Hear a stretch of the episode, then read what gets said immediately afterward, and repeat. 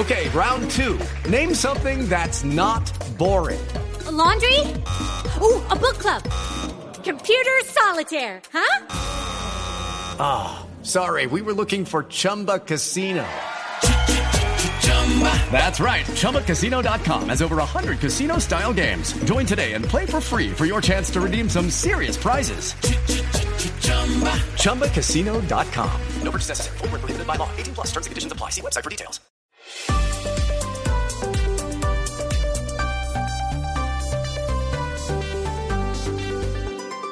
Seguimos conectados en Mañanas Blue.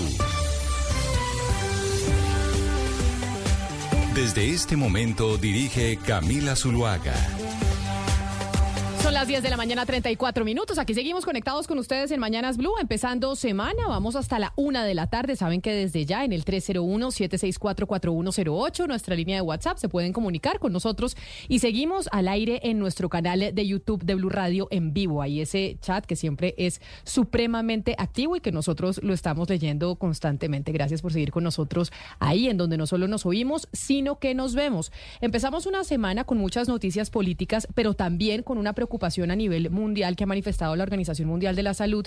Incluso, Gonzalo, desde Europa le están preguntando a China lo que está pasando con las enfermedades respiratorias y lo que está pasando con las enfermedades respiratorias que están afectando sobre todo a menores de edad, a niños chiquitos. China ya se ha pronunciado sobre el tema y qué ha dicho, porque obviamente tenemos en el pues en la atmósfera el temor de lo que pasó con el COVID y que empezó en una época en diciembre y que así se propagó por el resto del mundo. ¿Qué ha dicho China sobre las enfermedades respiratorias en, en menores?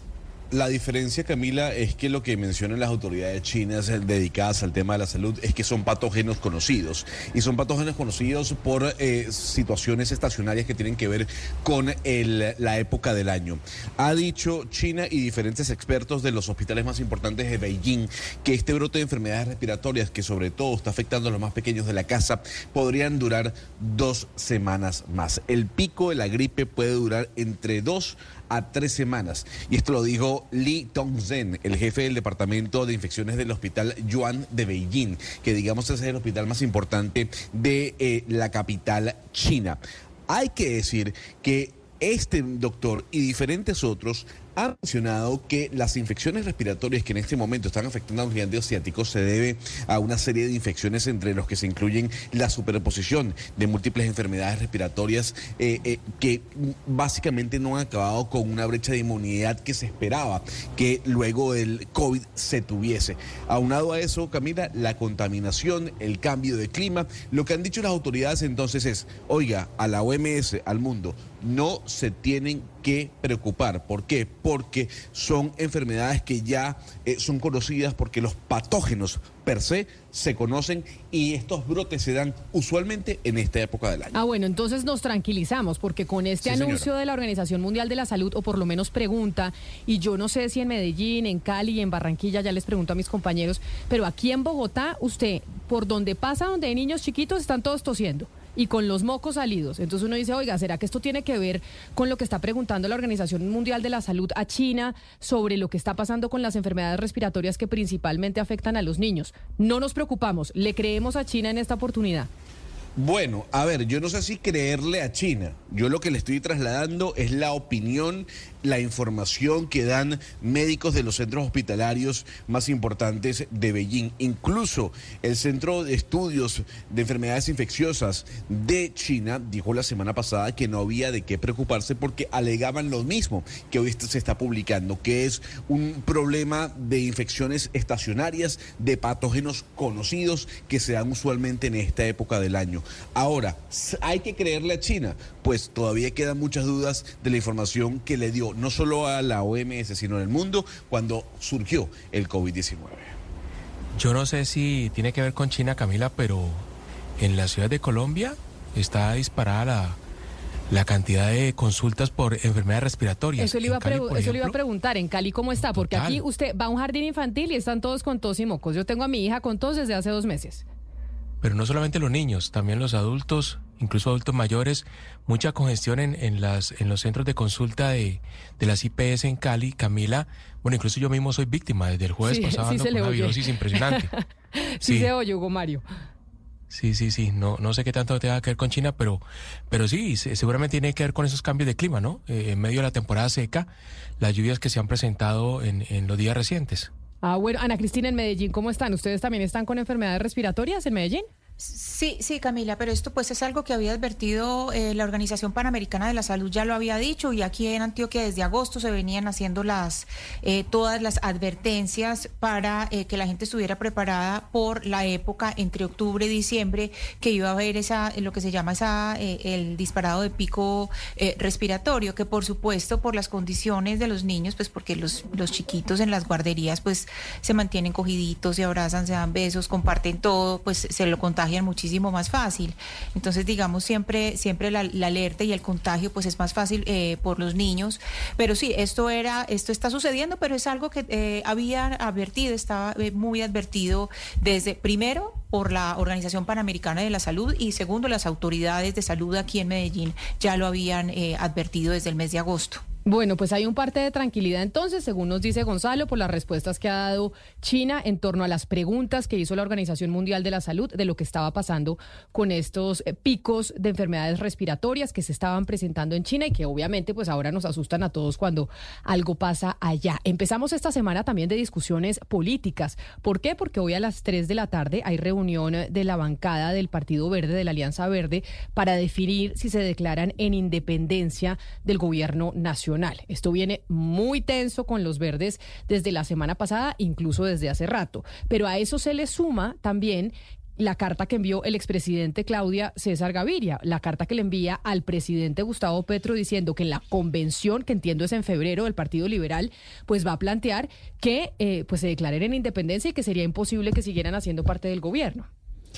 Y se venía a venir eso, Camila, porque pues hace mucho rato eran evidentes los desacuerdos con respecto a varias de las reformas que ha presentado el gobierno nacional y, y pues era cuestión de tiempo. Entonces, ahora la gran pregunta es si todos los congresistas liberales que tienen en sus manos la capacidad de votar o no las reformas del gobierno van a acogerse a este, eh, digamos, llamado o decisión más bien del jefe único del Partido Liberal, César Gaviria Trujillo, o si esto va a producir un cisma dentro del partido eh, que ya eh, digamos, en, en, épocas anteriores, se ha venido segmentando eh, con diferentes corrientes liberales que no han estado de acuerdo con las directrices del jefe único. Pues uno de los congresistas más visibles en el Senado, Claudia, porque acuérdense que hay mucha diferencia en el Partido Liberal entre Senado y Cámara, es el senador Miguel Ángel Pinto, senador del Partido Liberal y nos acompaña hasta ahora en Mañanas Blue. Senador Pinto, bienvenido, mil gracias por atendernos.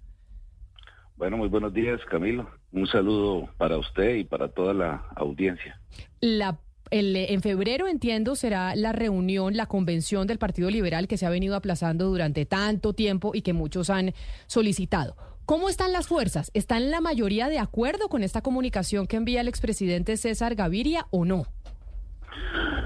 Bueno, nosotros vamos a, tener plenaria hoy en la tarde, ahí vamos a, encontrar todos los senadores, pero creo que la carta que entrega el presidente César Gaviria al presidente Gustavo Petro refleja eh, no solamente el sentir del expresidente Gaviria, del partido, es una carta respetuosa en los términos donde, eh, digamos, eh, expresa cuál es el, tema en el que se siente la colectividad. Yo creo que esa es la realidad práctica de lo que ha venido sucediendo hoy en las relaciones que tiene el Partido Liberal con el presidente Gustavo Petro. Nosotros tomamos una decisión al inicio del gobierno del presidente Petro de acompañar eh, unos proyectos sociales. El partido tomó la decisión de, de ser partido de gobierno, pero más allá de la declaratoria no lo hemos sido, porque yo particularmente considero que uno es, o cualquier partido es partido de gobierno, cuando tiene puesto en la mesa de gobierno, toma decisiones de gobierno. Y esa mesa de gobierno se llama Consejo de Ministros. El Partido Liberal no tiene hoy una representación en el gobierno, no tomamos parte de las decisiones del gobierno, solamente lo que tiene que ver en las relaciones del Congreso, en las discusiones de los proyectos. Nuestro actuar como congresistas ha sido orar de manera independiente, respetuosa con el gobierno. Hemos eh, objetado proyectos, hemos aprobado otros, hemos estado en las discusiones con toda la, la, independencia de tratar de sacar adelante los temas que son cruciales para el país, pero también diciendo en qué no estamos de acuerdo y creo que nuestra posición durante lo que lleva el gobierno del presidente Petro ha sido no solamente respeto, sino también de independencia, porque no hay una representación dentro del gobierno que podamos decir que el Partido Liberal está representado en la mesa de gobierno a través de un funcionario que sea el canal o el, o el conducto entre las bancadas, entre la colectividad y el gobierno del presidente Gustavo Petro. Sí, senador Pinto, eh, fíjese que usted ha dicho eh, carecemos de representación en la carta.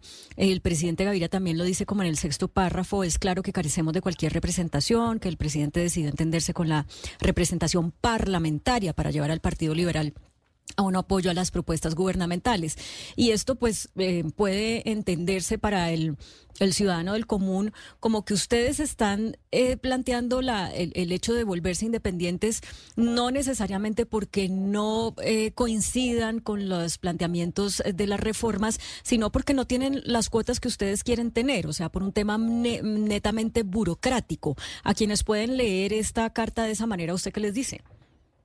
No, eso no es cierto. Nosotros, eh, eh, teniendo o no teniendo representación, el Partido Liberal siempre ha obrado con absoluta independencia, conforme a sus principios, desde el comienzo del gobierno del presidente Petro, antes de posesionarse, el Partido Liberal ya había trazado cuáles eran las líneas rojas, por ejemplo, en lo que tiene que ver con las reformas estructurales, en la reforma a la salud, en la reforma laboral, líneas que hoy se mantienen. Hoy la Cámara de Representantes, por ejemplo, pues los representantes han venido tomando sus decisiones de manera, eh, digamos, independiente. Nosotros, el Senado, no nos han llegado todavía este tipo de, proyectos. Tenemos unas posiciones consolidadas en lo que vamos a, proponer, a actuar o cómo vamos a votar temas como la reforma a, la salud. Yo lo he expresado de manera pública en la Comisión Séptima que, eh, que la reforma como viene a nosotros particularmente eh, no nos gusta y vamos a votar de conforme a ese actuar independientemente de los resultados. Yo estoy respondiendo a una pregunta cuando me, cuando me la hacen y me dicen si somos o no partidos de gobierno. Yo digo que el partido de gobierno no es una simple declaración de un documento que se radica en el Consejo Nacional Electoral conforme eh, al estatuto de la oposición eh, que así lo establece, digamos, la ley, no es solo una declaración. Ser gobierno implica tener esta discusión de estas reformas al seno de la mesa de gobierno. Es decir, en el Consejo de Ministros es donde se debate y se discute y se trazan las líneas gruesas de la política en Colombia. Es esa mesa la que se toma decisión. Si uno no tiene puesto en esa mesa, no puede participar en esa discusión desde el gobierno nacional, pues uno simplemente no es gobierno. Puede ser eh, aliado, puede ser amigo, puede ser respetuoso, puede ser lo que quiera. Nuestro actuar ha sido independiente y eso no tiene nada que ver con temas burocráticos, no tiene nada que ver con temas de posiciones. Teniéndolas o no, nosotros vamos a actuar de manera independiente en nuestros votos a nivel del Congreso de la República en la toma de decisiones. Yo particularmente que tengo que hago eh, parte de la comisión séptima cuando tenga que votar los proyectos, los voto conforme a mi conciencia, conforme a mis convicciones liberales y a mí nadie me va a obligar a votar de una u otra manera, seamos o no seamos partido de gobierno o partido independiente. Pero excuse la, la, la insistencia, senador Pinto, solamente para claridad de la audiencia. O sea, si mañana el presidente Petro nombra en algún ministerio o en varios ministerios o en cargos eh, altos de, del gobierno a dirigentes liberales, el Partido Liberal y su presidente César Gaviria continuarán en la idea de irse a la independencia? Es decir, nosotros en la práctica hemos sido un partido independiente desde que comenzó el, el, gobierno del presidente Petro, porque nunca hemos podido tomar decisiones de gobierno desde su comienzo. Ya vamos a llegar a la mitad del gobierno. Y el Partido Liberal nunca ha tenido esa, esa posibilidad de participar, no ha existido un diálogo eh, digamos, a veces no tenemos ni siquiera puentes con quien discutir temas de proyectos más allá del trabajo legislativo en las comisiones donde hace presencia algunos de los ministros. Pero no hay una relación directa en la construcción de los proyectos entre el partido y el gobierno. Si eso no existe, no somos partidos de gobierno. Hoy esa carta que expresa el presidente Gaviria no es más una posición de una realidad. Nosotros hemos sido partido independiente durante todo este todo este tiempo. En el único documento que dice que somos partido de gobierno es el que está radicado en el Consejo Nacional Electoral. Pero en la práctica somos independientes, seguiremos siendo independientes eh, más allá de la decisión que se tome en una convención de, del partido. Yo creo que yo creo que nosotros desde la independencia podemos podemos obrar como como es la característica propia del partido del partido liberal. Pero mire, mire lo bueno para el país y rechazar lo que no sirve. Sí, pero mire, senador Pinto, eh, digamos que la realidad política indica que hoy en día el Partido Liberal, hasta que no se declare independiente, pues seguirá siendo aliado del gobierno. Lo que pasa es que si se declara independiente, eso va a tener unos efectos políticos muy fuertes para el gobierno. Es decir, estamos hablando de 33 representantes a la Cámara y de 13 senadores de la República. Es decir, una bancada mayoritaria muy fuerte, muy poderosa en el Congreso de la República.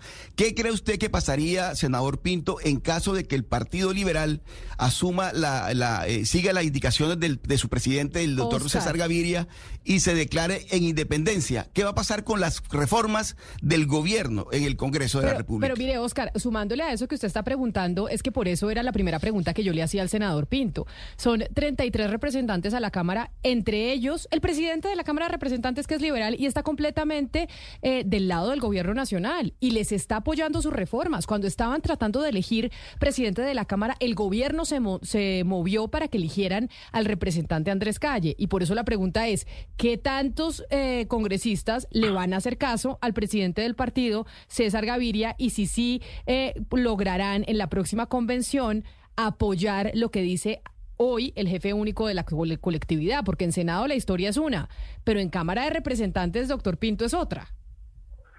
Sí, estamos de acuerdo. Los escenarios en Cámara son completamente diferentes a los escenarios en Senado de la República. Eh, nosotros no solamente no somos solo 13, somos 14 porque la senadora Lorena Ríos hace bancada con el Partido Liberal, somos 14 en el bloque de senadores. Eh, son dos historias distintas. El hoy presidente de la Cámara, eh, a quien yo aprecio mucho al representante Andrés Calle, él estuvo en la campaña del presidente Petro, lo acompañó en su campaña, es amigo de él, y por supuesto tomó una decisión a título personal antes de o durante el proceso de elecciones de acompañarlo y por eso está acompañando hoy, digamos, eh, al gobierno a título personal. Es él el que toma las decisiones, él en su tema. No es una decisión de, las bancadas como tal, de tomar, nosotros no tenemos posiciones incluso eh, conjuntas al nivel del partido. Hemos hecho discusiones internas en lo que tiene que ver con cada una de las reformas cada uno de nosotros presentamos nuestras opiniones, nuestras propuestas y consideramos y votamos. Por ejemplo, en la Comisión Séptima de Senado, cuando llegue la reforma eh, laboral o la reforma de la salud que está en Cámara, que a nosotros no nos ha llegado, el único liberal que está en la Comisión Séptima soy yo. Y yo, por supuesto, tendré que hacer todas las consultas con el partido, pero finalmente equipoto soy yo. En plenaria votamos todos, buscando tratar un tema unificado. Y lo vamos a hacer eh, por el bien del país, en un proyecto de reforma, si no es la que nos gusta, como hoy no nos gusta, pues obviamente no, no pasará, digamos, esa reforma en el tema de, Senado. Si estamos supeditados a hacer acuerdos, se hace, y eso es independiente de la posición que tengamos nosotros como partido frente al Consejo Nacional Electoral, si somos de gobierno o no somos de senador, gobierno. Senador Pinto. Pero hay otro ingrediente interesante en esta discusión y es que no todo el Partido Liberal se siente eh, representado por el señor César Gaviria y dicen pues que de hecho el gavirismo no puede cooptar más el Partido Liberal. Lo invito a que escuchemos un audio que publicó hace unos 20 minutos el representante Juan Carlos Lozada. Escuchemos. El presidente Gaviria le ha escrito una carta muy fuerte al presidente Gustavo Petro diciendo que el Partido Liberal se va a ir a la independencia. A mí lo que me gustaría reseñarle al presidente César Gaviria es que lo más importante para el partido ahora es que deje de ponerle traspieces a la Convención Nacional Liberal que él ha impedido de manera deliberada se pueda hacer en los tiempos que la ley nos mandaba como colectividad. El presidente Gaviria hoy evidentemente no tiene la legitimidad política para hacer ningún tipo de llamado porque ya no tiene las mayorías al interior de la bancada parlamentaria del Congreso de la República. Y por eso las decisiones del, del relacionamiento de la bancada liberal con el gobierno deben ser tomadas por la siguiente Dirección Nacional Liberal y no por este presidente que nunca consulta a la bancada, que no se sienta con los parlamentarios a tomar decisiones en bancada y que hoy evidentemente ya no tiene liderazgo al interior del Partido Liberal. Entonces, en ese sentido, senador Pinto, ¿no cree usted que antes de, estas cartas y de hacer todas estas declaraciones, pues no es mejor, eh, digamos, convocar esta convención nacional y escuchar a, las distintas facciones que tiene del partido antes de tomar una decisión? ¿O qué opina usted de este audio? Pero el- lo que se equivoca mi, mi amigo y compañero Juan Carlos lo sabe, es que a mí no me parece una carta dura frente al presidente Petro. Yo creo que la carta que ha pasado al presidente Gaviria ha sido una carta respetuosa, reflejando cuál es la, su posición personal como director del partido. Lo otro, en lo que se equivoca es que las decisiones en la Convención Nacional no la vamos a tomar los parlamentarios. Una convención nacional hace parte toda la colectividad nacional. Allá van a estar representados exgobernadores, diputados, concejales, ediles, líderes sociales, mujeres, organizaciones. Es decir, la convención es el todo del partido. Los que menos injerencia tenemos y menos poder tenemos somos los parlamentarios. Esa es una decisión de la convención liberal. Allá no va a mandar ni el representante Lozada, ni el presidente de la Cámara o el Senado, los senadores o representantes. Allá es una Sí, decisión eso es claro, senador Pinto, pero, pero aquí lo que nos están diciendo es, no lo- todos se sienten representados a través de la voz del señor Gaviria. Es decir, hay, hay, hay liberales Claro. que dicen, no nos sentimos representados y, y hay que escuchar eso, porque es que el partido claro, no es monolítico. Por supuesto. Por supuesto. Y la carta que dice el presidente Gaviria es que esa decisión de ser independientes o no la va a tomar la Convención Nacional. Convención no que se ha él, aplazado ni la va a mucho. tomar. Y entonces Sí, finalmente ya esa convención, ¿cuándo va a ya ser? Está programada para febrero. Para hacerla en el mes de febrero, habíamos, había, se va a tomar una decisión de hacerla después de las elecciones de octubre. Ya terminaron las elecciones de octubre. Ahora va a ser convocada la Convención Nacional y tomará esa decisión en la Convención Nacional. Primero, quiénes son, quiénes será el nuevo director, o si hay una dirección colegiada eh, del Partido Liberal y cuál es la posición que va a tomar el partido desde su colectividad, desde sus bases, frente al gobierno del presidente Gustavo Petro. Pues es el senador no partido. es una decisión parlamentaria. Claro. No es una decisión parlamentaria, es una decisión de convención nacional. Y el presidente no está tomando una posición de decir que el partido se va hoy a independencia. Yo no leo, yo no leo eso en la carta.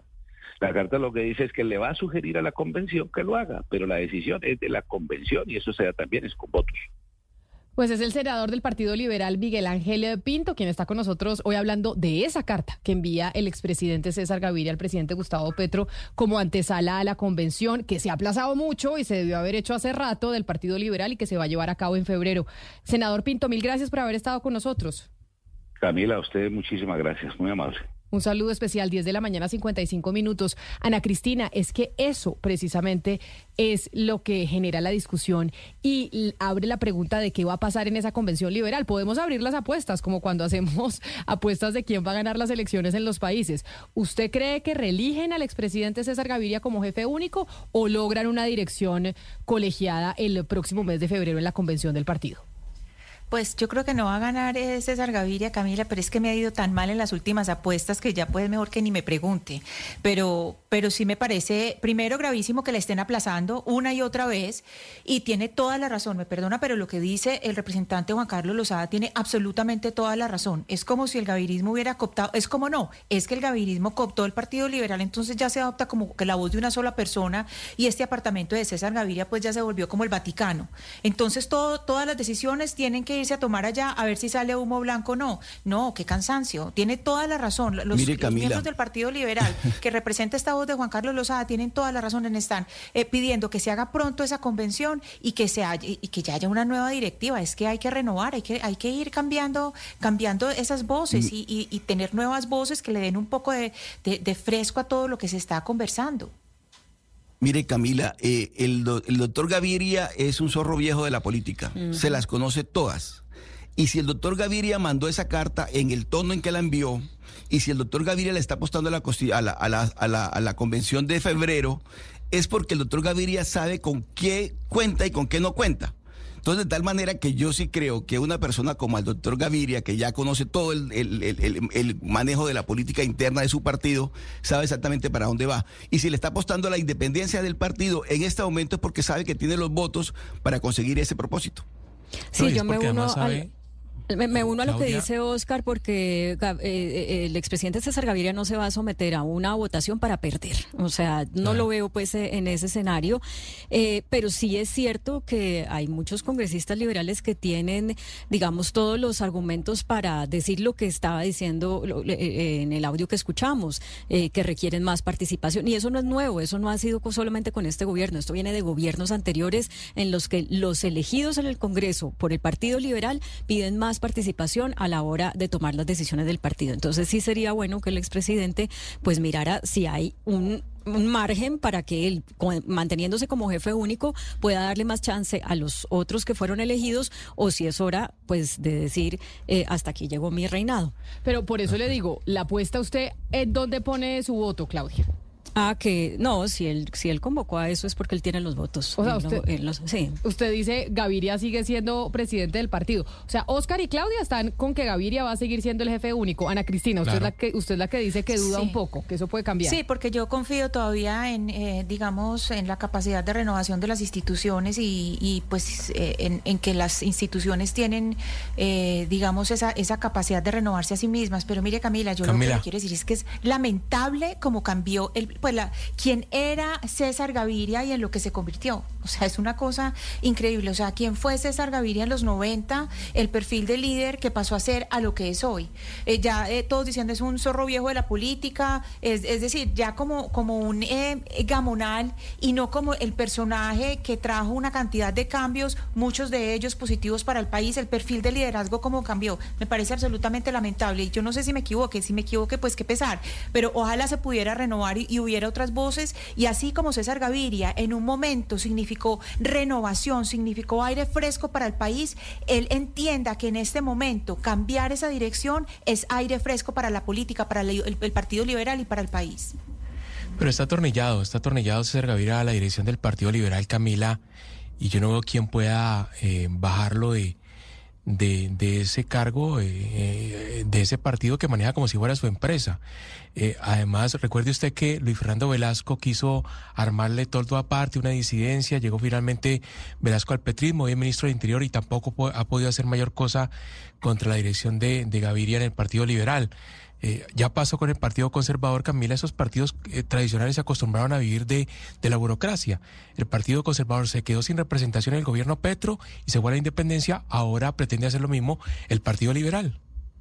Me escribió un oyente en el 301-764-4108 que se llama Sergio y dice lo siguiente frente a la apuesta que estamos haciendo de si se queda el presidente César Gaviria como jefe único o no. Y es que el expresidente, me dice Camila, el expresidente esperó hasta febrero, es decir, el próximo año del 2024, a que hubiera nuevos alcaldes, gobernadores y demás que le deben el aval, Claudia. Y que por eso seguramente en esa convención, en donde no solo votan los congresistas, sino votan todos aquellos a los cuales él les entregó el aval, pues le van a dar el, eh, la jefatura nuevamente. Y seguirá como jefe único que lleva ya cuánto. O sea, César Gaviria lleva, pues desde no que yo me acuerdo, es el jefe único del partido. Y además así se menciona, ¿no? No es como el jefe del Partido Liberal, sino el jefe único del Partido Liberal. Pero eso que usted dice o que le dice el oyente Sergio Camila, eso ya pasó. Es que ya hubo una convención del partido donde los congresistas liberales estaban diciendo eh, tenemos que cambiar, necesitamos más participación, pero gracias a los ganadores de las elecciones que recibieron avales del partido, pues él siguió en su en su lugar. Pero mire, eso, eso mire- es repetir el capítulo. Mire Camila, mire Claudia, es que el Partido Liberal en octubre, ayer nomás, aquí en octubre nomás, aquí en la esquina, el Partido Liberal fue uno de los grandes gana- ganadores de, de las elecciones, gran vota, eh, uno de los más votados. Pero es que usted cree que esos 33 representantes a la Cámara y esos 13 o 14 senadores llegaron por obra y gracia de quién? ¿Quién está detrás? ¿Quién se encarga de mover todo eso y obtener esos resultados? Es que la bancada mayoritaria de la Cámara de Representantes es el Partido Liberal. Claro, pero ¿Usted que cree no le que el Partido Liberal no le agradece a no Gaviria, todo lo que Gaviria? Ha hecho por el Partido Pero, Liberal? Oscar. Entonces, claro, uno ahora es un mueble viejo que hay que tenerlo en la esquina porque arrumado porque el doctor Gaviria. No, obviamente que una persona como el doctor Gaviria sabe en qué momento tendrá que retirarse y lo hará seguramente, pero no vamos a ignorar estos resultados. No, yo no sé. 33 representantes a la Cámara Liberales, 14 senadores, cualquier cantidad de alcaldes y gobernadores de- de- avalados por el Partido Liberal, entre esos Eduardo Verano del Atlántico. Entonces, ¿de qué estamos hablando? No, claro, Vamos a Oscar, arrumar a Gaviria no porque puede- ya no sirve para nada. Pero usted no puede negar que la Cámara no está con Gaviria. O sea, el presidente de la Cámara de Representantes es el, es el señor Calle. Pero Camila, es si estuviera con Gaviria. Pero Camila, la- no, no, no, no, no está con Gaviria. Qué pena con usted, pero no está con Gaviria. Por eso. Al señor Calle está solo en la presidencia de la Cámara buscando a ver cómo logra gente de su partido para sacar adelante la reforma. Y no lo ha podido hacer. Lo acaba de decir el doctor Pinto. Es a título personal que el señor Calle decidió apart- a- a- apoyar a Petro. El señor Calle tuvo, tuvo gobernador, tuvo candidato a la gobernación de Córdoba y perdió. Entonces tampoco vamos a decir aquí pues que la, que la Cámara está, con, está, está en contra de Gaviria. No es verdad. Yo, pues eso es lo Pero- que toca ver, porque si la Cámara no está con Gaviria y, no, y tra- tan es así que todas las reformas las, las, las meten por, por Cámara pero- porque el gobierno sabe que ahí es mucho más fuerte. Pero, oh, pero Oscar, lo, lo que corresponde en un sistema de partido serio, que yo creo que el colombiano no es, no es serio, pero en uno serio es que un partido obviamente tiene fracturas internas, visiones filosóficas diferentes, eso es normal. Pero lo serio es que haya una, haya una convención y se vota. Y la votación termina siendo la dirección del partido. Lo que se dice es que en Senado eh, la mayoría no están con el gobierno, pero en Cámara sí. Pues ¿qué se hace? Pues que se haga democracia interna. Pero esto es un poco lo de Cayo opina otra cosa, Rodríguez opina otra cosa, Gaviria opina otra cosa. Pues eso no son partidos, esos son apellidos. Y los Pero y los Sebastián, partidos, estamos haciendo una apuesta. No, eso es una, es una Camila apuesta. acaba de decir, pero- pero apostemos. partido Camila acaba de decir, apostemos. Bueno, pero Yo apuesto que va a seguir. Pero todos apuesto que va a seguir. En esa convención de febrero, Gaviria va a ser otra vez, tenemos, si, eh, si lo quiere, pero lo que el jefe único del partido. Pero lo que tiene que hacer el Partido Liberal, que no ha querido hacer, que, lo que es, es en un sistema de partidos serios, es bueno, votamos y dirimos las diferencias. Y el que gana lidera y el que no acompaña. Pero esto de que a, a título personal, menudeando mi botico y yo que sí, yo que no, pues no es de una democracia seria, me, me, pareció a mí. Me escribió un oyente al 301-764-4108 y me dice, la mayoría de los representantes, Camila, están contra Gaviria. El propio expresidente lo dice en su carta y me pasa una parte de la carta en donde el expresidente lo acepta. Dice, es evidente que el Partido Liberal hoy carece de representación en el gobierno y ni se nos ha ofrecido ni la hemos buscado. He respetado la decisión que tanto el gobierno como los miembros de la Cámara de mi partido han tomado para acompañar la iniciativa oficial. Es el propio Gaviria diciendo y aceptando que en la Cámara no tiene mayorías. Claudia, ¿desde hace cuánto tenemos la fecha exacta? ¿Desde hace cuándo el expresidente Gaviria es el jefe único de la colectividad? ¿Desde qué fecha? 30 de septiembre del 2017, Camila, y eh, la última convención se hizo en 2020. Se supone que se debe hacer cada dos años, es decir, tocaba en el 2022, no se hizo, y esto le valió al partido una multa del Consejo Nacional Electoral, creo que por 51 millones de pesos. Acuérdese que había tremendo lío en el Consejo Nacional Electoral sobre ese tema de la convención. O sea, lleva el expresidente Gaviria siendo seis años el jefe único del Partido Liberal, sin duda alguna uno de los pa- partidos más votados en Colombia, uno de los partidos más importantes y de los partidos tradicionales en la política nacional. Pues en febrero del otro año será la convención y esa convención, claro que va a estar para alquilar balcón y ahí están hechas las apuestas. ¿Sigue el, el expresidente César Gaviria siendo el jefe único del Partido Liberal o será que el- elegirán a otro presidente o una dirección colegiada? Esa será una de las noticias políticas más importantes del 2024. Vamos a hacer una pausa y ya regresamos.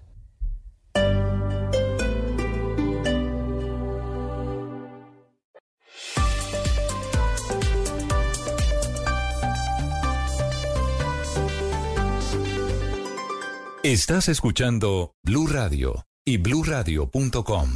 Pero Gonzalo, la Navidad ya empezó. Estamos a 27 de noviembre. ¿Alguien no está viviendo ya la Navidad? Yo creo que usted, Lucas, está en modo Me- Navidad me niego, o no? pero sí. O sea, No, para, ya. pa- no, para mí empieza el primero de diciembre, Camila. ¿Sí? Sí. Pero, Claudia y Ana Cristina hicieron el arbolito este fin de semana. Claudia, ¿ya lo hizo? ¿Le quedó listo?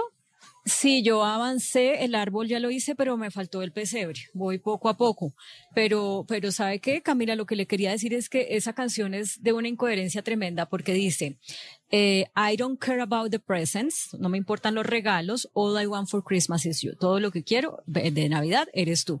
Pero eso sí es la canción que usa en los centros comerciales para incentivar a la gente a que compre regalos y además los videos de esta canción siempre son así como de montañas de regalos, entonces pues Qué maravilla, qué maravilla, pero qué maravilla ir al centro comercial a escuchar a Frank Sinatra, a Mariah Carey, o sea, comprar y comprar y regalar, Claudia, pero véale el no, lado cual positivo. maravilla comprar y comprar tampoco, Gonzalo, pues sí, No, rico pues. tener un detalle, de- rico tener detalles, pero si all I want for Christmas is you, pues con que me des un abrazo estoy contenta, ¿no? Hace canción- falta el regalo. No, no, no sea así, Claudia, porque si hacemos amigos secretos y yo le doy un abrazo como regalo, usted me va a decir, oye, usted sí es pichirre, por Dios. No, no, no, se lo voy a agradecer mucho, al contrario. Oiga, pero a mí me confunde la, la pregunta de Camila, como si yo llevo un mes en Navidad ya. No, mes yo- usted lleva un mes en Navidad. No, es que yo sí no. Claro. Yo ya, pero ya me estoy empezando a sentir en Navidad. Es 27 de noviembre, ya todas la- las casas por las que uno pasa enfrente tienen los arbolitos puestos. Ya. está, yo ya estoy con la Camila. angustia de los regalos. Yo, yo, yo Camila, terminé Camila, Halloween que para Hugo otro Mario- día, Oscar, estaba el árbol de Navidad, el pesebre, las guirnaldas, ya está todo No, no. Para Hugo Mario la Navidad comienza en septiembre. Apenas entran los bre, ahí arranca Hugo Mario con Navidad. Entonces arranca septiembre, Navidad para Hugo Mario. No, pero mentira, para mí la Navidad comienza con las velitas. Sinceramente, Camila, Sí, para mí la. Navidad comienza el 7 de diciembre cuando llegan las velitas y la- ahí empieza para mí la Navidad. Antes no. Que Antes este año es buenísimo porque nos da un puente, ¿no? Entonces, Velitas, este año el 8 de diciembre cae viernes, así que tenemos puente. Sí, Lo sí. que nos augura que tenemos dos años en donde no vamos a tener puente. Oiga, porque sí, el otro porque- año va, a, Ah. va a caer el puente en sábado y el siguiente en domingo. Pero acuérdese que es bisiesto. y entonces cambia. Entonces va a caer domingo el próximo año. Solo es un año. Ah, solo es un año sin puente. exactamente. o sea, el otro año no tenemos puente, pero el siguiente, en el Exactamente. 2025, el otro sí vamos a tener cae puente. domingo y ya el otro año es lunes. El lunes, el lunes Entonces, es nuevamente el, puente. no, el lunes es el Camila, pero mire, ahora que estamos hablando de, de arreglar el árbol de Navidad y de pues todo lo que empezamos a sacar en la casa, una recomendación muy especial es revisar las instalaciones, porque las instalaciones, por cualquier motivo, por guardadas o lo que sea, a veces las instalaciones se dañan o las mantenemos mucho tiempo. Y les cuento que en Antioquia eh, hubo eh, una desgracia este fin de semana, un apartamento y, varias personas resultaron quemadas por una instalación en el árbol. Eh, hizo un cortocircuito hizo un cortocircuito y ese cortocircuito eh, desencadenó en un incendio. Entonces hay que tener mucho cuidado con esas instalaciones que son muy viejitas o probarlas primero y no dejarlas toda la noche. Pues primero, pues también por el, por el ahorro de electricidad, pero, pero también porque se corre ese peligro con las instalaciones que tienen mucho tiempo y que a veces no revisamos y que eso es lo que puede pasar. Tres personas heridas por esto que pasó con un, con un árbol de Navidad para que tengamos mucho cuidado. Sí, señora, tiene toda la razón. Y con velas, porque uno también prende un montón Ah, de sí, velas pues en esta velas. época, que es el olor a canela, Sí. el olor a Navidad, y las velas también son un peligro si uno las deja Y- prendidas. Y Camila, hay que empezar lo de todos los años y sobre todo en Medellín, que aquí tenemos pues la alborada el 30 de diciembre y el 30 de noviembre y esto pues eh, siempre es la misma cantaleta, pero, pero recordar eh, el peligro que representa y además que son prohibidos los globos, los globos que son eh, pues los globos tradicionales de mecha, el uso de pólvora, por favor, mucho cuidado con los niños, eh, la pólvora solamente debe ser manipulada por adultos y si es posible por profesionales que no compremos pólvora en la casa, pues porque todos los años seguimos con las mismas, con cifras Correcto. que no, que no bajan, que deberían ser cero, cifras de pólvora. Entonces, empezar con esas campañas de concientización eh, para el no uso de la pólvora y que los niños, ni siquiera las famosas chispitas, porque con eso se pueden quemar los ojos. Es que ni siquiera ese tipo eh, de pólvora que se supone que es inofensiva deberíamos estar usando, ningún tipo de pólvora. De acuerdo, Claudia, sobre el dato que usted da del expresidente César Gaviria siendo director o jefe único del Partido Liberal durante siete años, me escribe otro oyente diciendo al 301-764-4108, seis años, que no se nos olvide una cosa, que eh, lleva seis años siendo jefe único del Partido Liberal, pero que reemplazó a su hijo Simón. Simón Gaviria, que estuvo como cuatro o cinco años también al frente del partido. Lo que quiere decir Sí, que la pero no era dinastía... una- no, era una, no era una dirección colegiada No. antes de él. No, era, era, era, era Simón, no era Simón el que, el que era el director del partido antes del, eh, del expresidente César Gaviria, sí.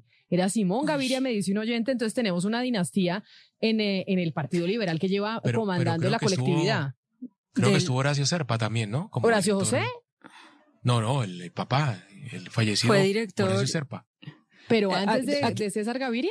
No, Antes no, no, mire, Gaviria, mire, sí, mire. ¿no? Jefe único del Partido Liberal Simón Gaviria desde el 11 de diciembre de 2011 hasta el 25 de agosto de 2014. Por eso, tres Quiere decir años. que hubo tres años entre Simón y César, entre hijo y papá. O sea, en el, inter, en el interino, entre, o sea, entre Simón, entre hijo y papá, ¿qué pasó ahí en la mitad? ¿Quién era el Yo director creo que del era una dirección colegiada, pero pues déjeme, deme unos minuticos y le busco para decirle con certeza, ¿sí? Pero igual si estuvieron, entonces llevan bastantes añitos, ¿no? Como una década manejando ahí los hilos del Partido Liberal. Sí, es una dinastía importante la que ha manejado esa colectividad, pues que Se es una lo de las tengo. más. A ver. Entonces, mire, Dirección Nacional Colegiada, sí señora.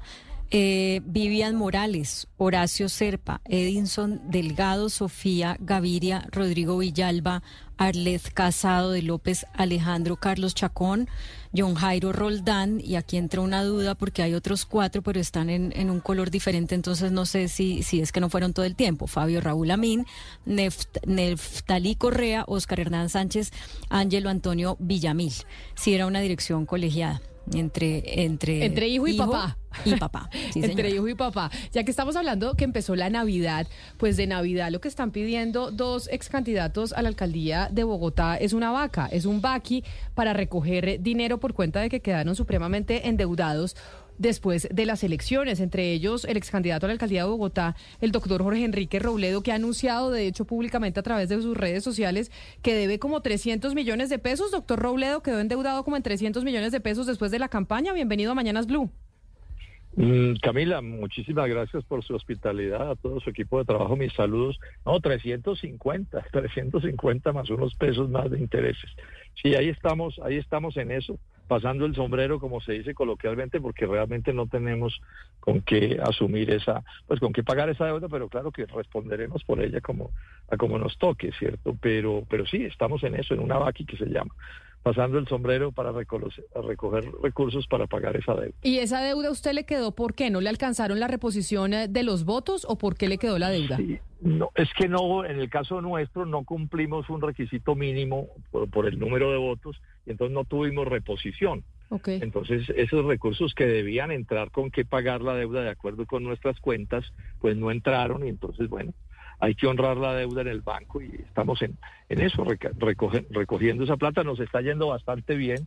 La verdad Eso le quería dicha, pero ese preguntar. es un proceso, ese es un proceso que es lento, pero, pero nos está yendo bastante bien porque los votos no fueron suficientes, pero lo que sentimos en la calle y por todas partes es mucho, mucha solidaridad, mucho respaldo, mucho cariño, realmente, realmente muy positiva en ese sentido la, la, O sea- la, la actitud de la ciudadanía. O sea, doctor Robledo, usted con este, con esto que nos está diciendo, que tal vez hay pues un número significativo de gente apoyándolo para la vaca, que a lo, mejor, es, mi interpretación, no es lo que usted nos dijo, pero es mi interpretación, que a lo mejor no votó por usted, usted diría que gente que iba a votar por usted al final se decantó eh, por Carlos Fernando Galán, Galán para que no ganara Bolívar o qué? Sí, hubo, un- hubo ese fenómeno. Al- alguien decía, Ortega y Gasset decía que los seres humanos somos el ser humano y las circunstancias en las que les toque. Y esta fue una elección en donde el fenómeno del llamado voto útil, que, que se vota no tanto por el, con el candidato que uno considere el mejor, sino por el candidato que puede ganar o hacer más daño, ¿sí? Fue lo que terminó imponiéndose. La, esta fue una elección muy marcada por una gran resistencia a Petro y a Gustavo Bolívar, ¿no? Definitivamente ese es un sector político que viene cayendo en picada.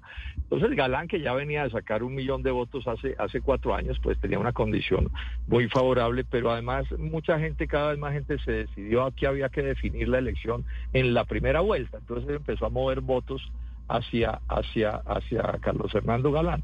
Y apareció una segunda, esto parece mentira, pero es verdad, apareció una, una segunda categoría de voto útil.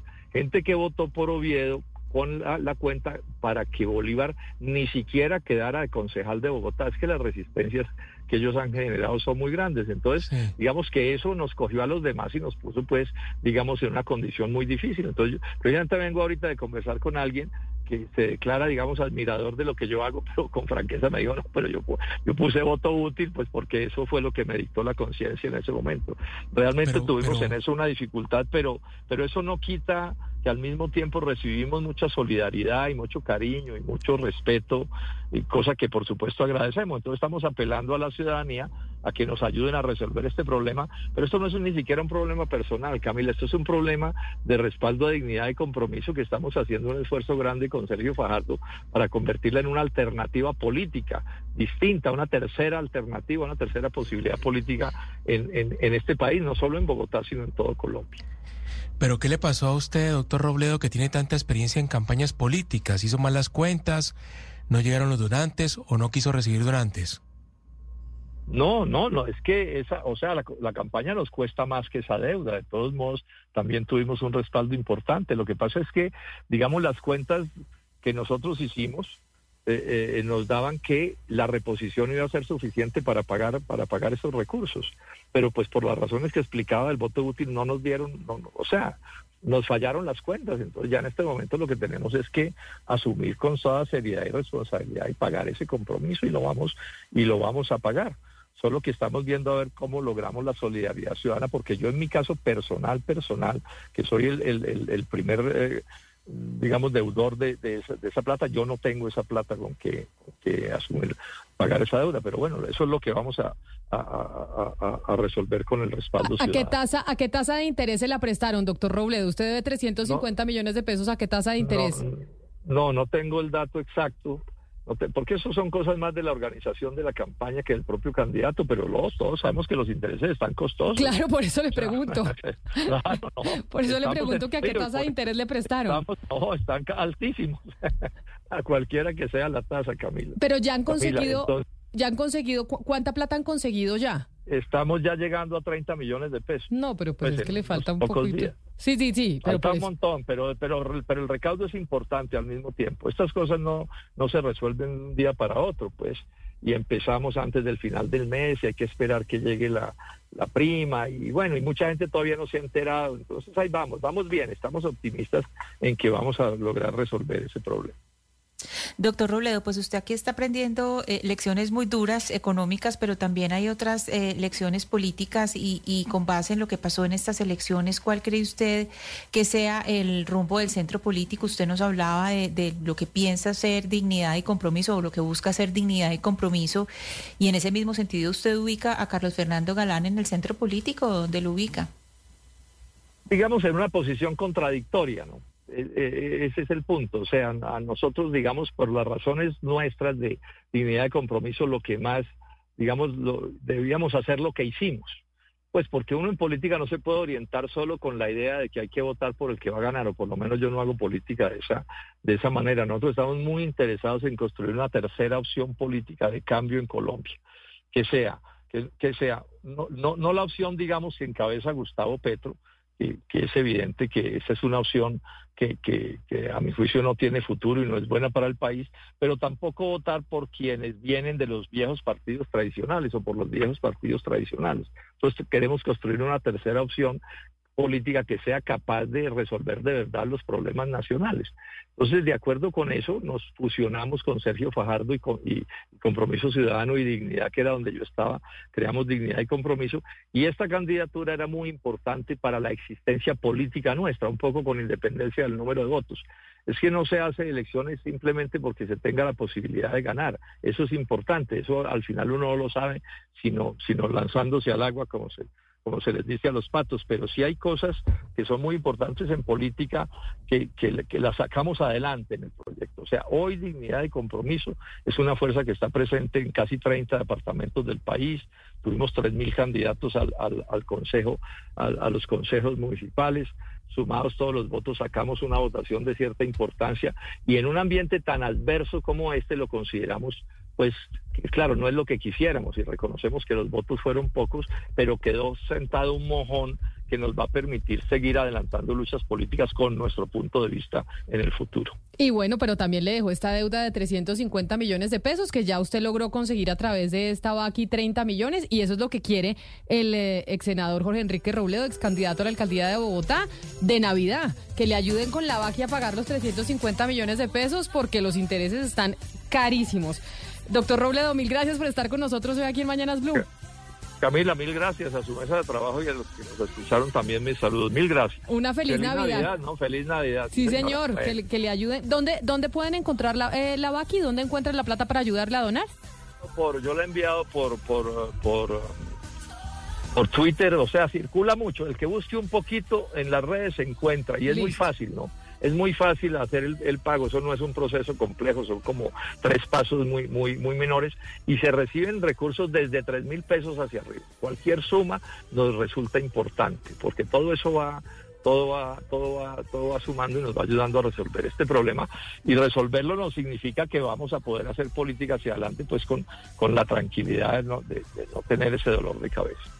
Gracias, eh, ex senador Jorge Enrique Robledo. Pero no solo de Navidad está buscando poder pagar las cuentas de campaña el eh, ex senador Jorge Enrique Robledo, sino también el ex candidato a la alcaldía de Bogotá y hoy concejal electo de la ciudad Juan Daniel Oviedo, quien optó por hacer una subasta de arte para pagar las cuentas de la campaña. Concejal Oviedo, bienvenido, mil gracias por estar con nosotros. Hola Camila, un saludo muy especial para ti, toda la mesa de trabajo de Blue Radio a Claudia, a Sebastián y muy contentos de poder acompañarlos y efectivamente sí estamos en este proceso de solventar las deudas que nos deja la campaña después de la reposición de votos.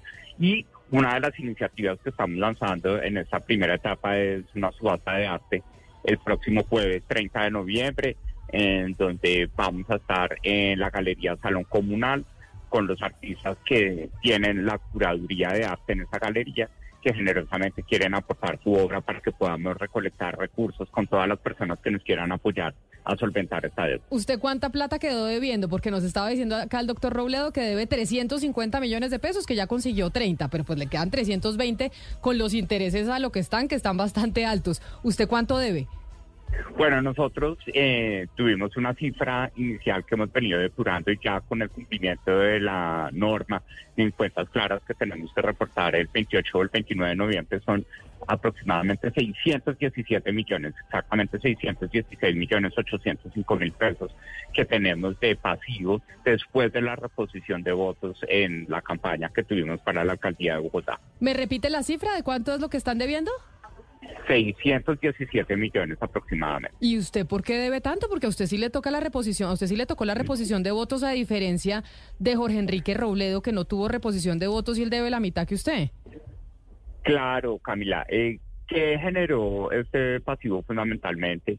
Fue mm, muy en línea con lo que señalaba el doctor Robledo en, esa en esa campaña de miedo que se generó en las últimas semanas eh, para la alcaldía de Bogotá pues nosotros estábamos expuestos a una invisibilización por ese discurso del voto útil necesitábamos estar al aire en todos los medios masivos de comunicación, tanto de televisión como de radio, en esa última semana, con nuestra pauta de vote sin miedo, vote Oviedo, y al mismo tiempo teníamos la esperanza de que algunos recursos del sector empresarial que estábamos en proceso de negociación se iban a consolidar pero desafortunadamente nos llamaron, nos dijeron no, no vamos a apoyar porque ya está claro que tenemos este discurso de voto útil y puede ser supremamente riesgoso dar apoyos en este momento y nos quedamos sin eh, esos apoyos de última hora que eran los que iban a financiar esa semana intensiva de pauta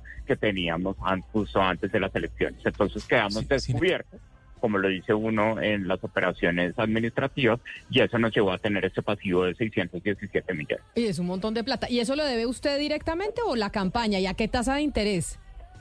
Claro, son, eh, nosotros tuvimos una financiación de um, un crédito de la vivienda, que es un crédito de consumo que está ignorado en relación con la reposición de votos. Entonces, ese crédito si se paga, es el primer acreedor que vamos a pagar porque el, crédito está ignorado y esto es una tasa de crédito de consumo que puede estar alrededor del 25% anual. Sin embargo, pues si vimos eh, la publicidad de su campaña, doctor Oviedo, en cadena nacional, en horario, en horario prime, en redes sociales, en internet, mucha, mucha publicidad. ¿Cuánto le costó la campaña en total? Bueno, pues eh, cuando nosotros sabemos que la reposición de votos va a estar eh, alrededor de 600, son como 1.600 millones, más las acreencias adicionales, pues es una campaña que pudo estar costando 2.300, 2.400 millones de pesos. Mm. ¿Y las obras de arte que usted está subastando para reunir ese dinero son obras de arte suyas o donaciones? Ya, quisiera, ya quisiera eh, que fueran mis obras de arte, no, pero es eh, el propietario de la galería Salón Comunal, ¿sí? Bernardo, eh, tiene una curaduría sobre aproximadamente ocho artistas que exponen en esa galería Salón Comunal que también estuvo presente en Arco en un stand muy bonito. Y lo que estamos haciendo es que eh, lo- los artistas curados en esa galería van a exponer toda su obra para que la podamos subastar y una fracción del precio de esas obras pues va a ser un aporte a solventar los pasivos que tiene la campaña. Y estamos hablando que las obras parten de cuánto, es decir, el ca- empezamos la subasta con cuánto. No, pues hay diferentes, hay diferentes obras, hay unos trabajos en cerámica muy interesantes que pueden permitir eh, artículos que pueden comenzar desde los 800 mil, un millón de pesos. Eh, todos son artistas de gran calidad, emergentes, que tienen una visibilidad muy importante.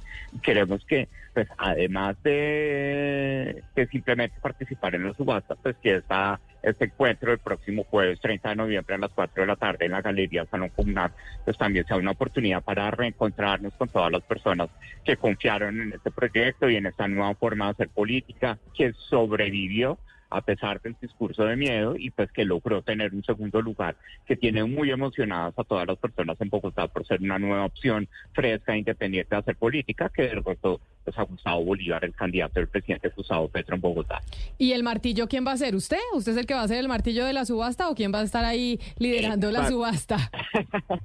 Va a ser una, va a ser una subasta eh, de un mecanismo muy informal, básico, en donde las personas van a poder hacer pujas eh, sobre las obras que están expuestas y vamos a estar animando, yo voy a estar animando junto con Bernardo, que es el dueño de la galería, pues vamos a estar animando el desarrollo de la subasta para que sea un momento también de reencuentro, un momento también de esperanza y como lo decía también el doctor Robledo, de cómo podemos lograr resolver ese tema económico de la campaña para que podamos seguir ejerciendo nuestra labor desde el Consejo, representando los intereses ya no de solamente 616.902 personas, sino de todos los habitantes de Bogotá, pues porque queremos que en Bogotá pasen cosas buenas y podamos resolver pronto los problemas que estamos viendo en materia de seguridad, movilidad, pobreza y corrupción. Concejal electo, nos cuenta usted que haciendo el ejercicio de costos e ingresos, la campaña está en un rojo de 670 millones. Y le quería preguntar. 617. Bueno, 610. Bueno, Es que hay una diferencia. ¿no? 60 millones de pesos pero- de diferencia. No, y súmele los intereses, eso se va más para arriba, pero bueno, queda en ese número. Y, y la pregunta que le quería hacer después de esta experiencia, ¿qué consejo le podría dar a usted a alguien que iniciaría una campaña de esta característica?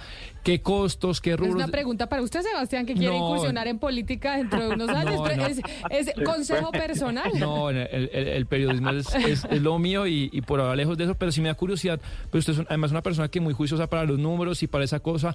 De pronto, ¿qué rubros y qué costos usted dice, uy, no lo hubiera hecho, de, de verdad fueron inútiles para que no hubiera tenido amasado como, como esa deuda? ¿Qué cosas eh, se, se arrepiente, entre comillas, se arrepiente de, haber, de haberle invertido tanto?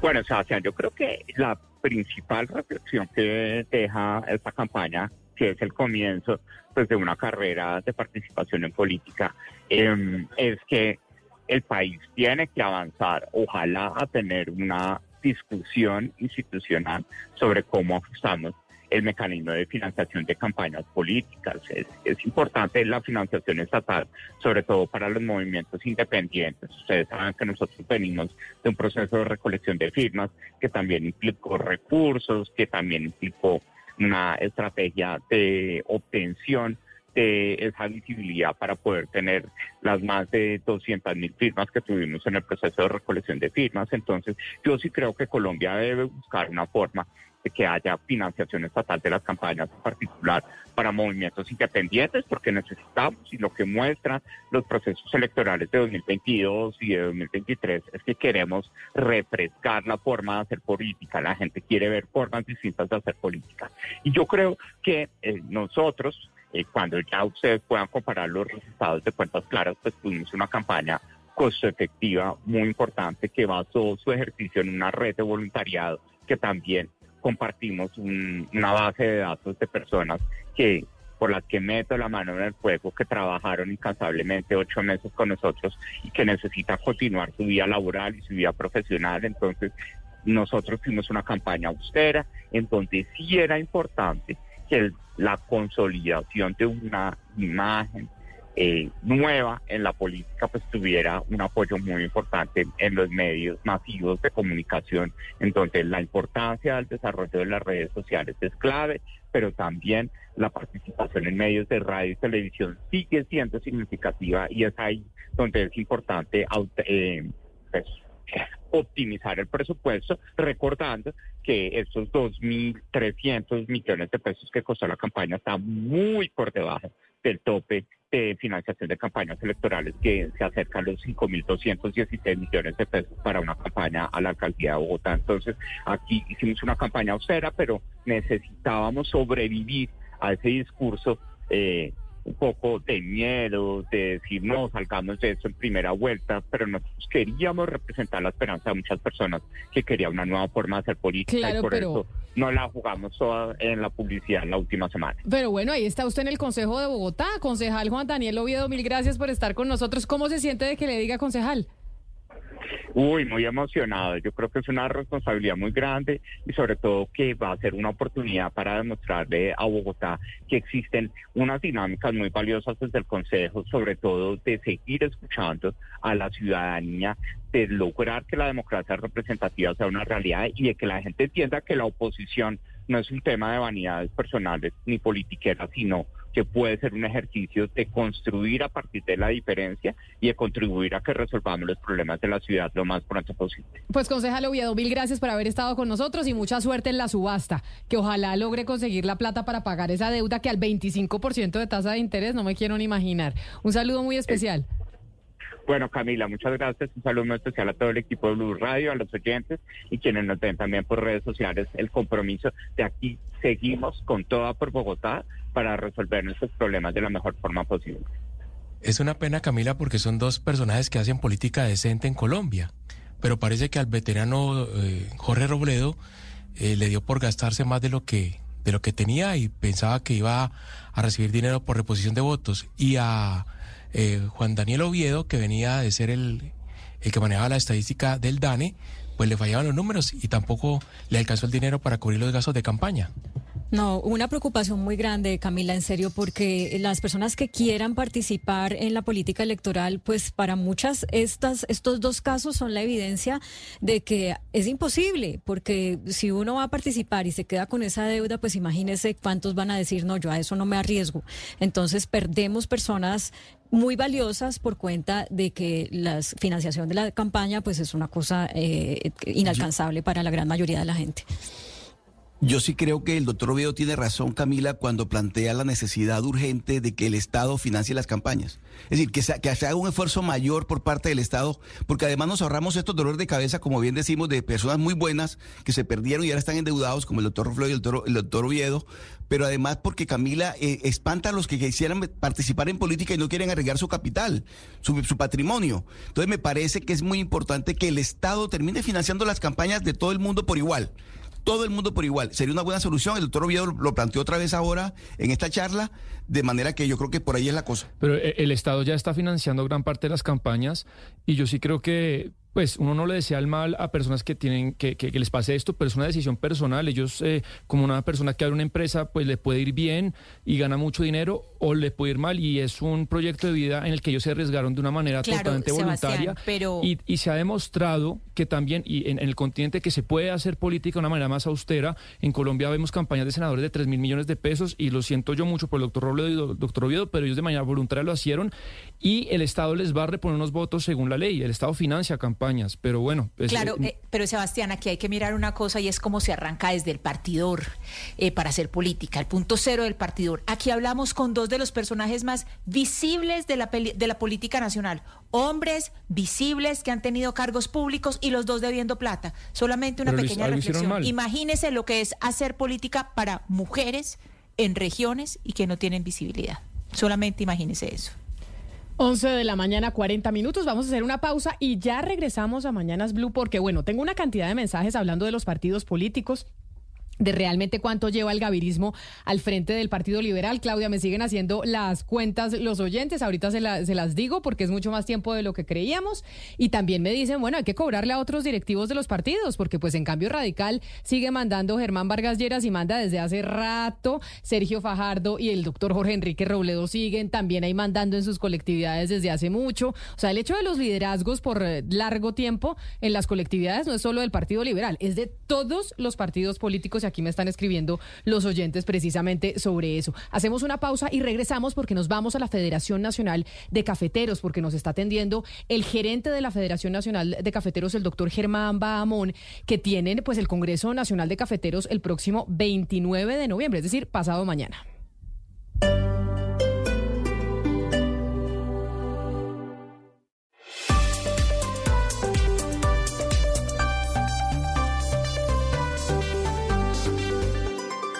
Estás escuchando Blue Radio y bluradio.com.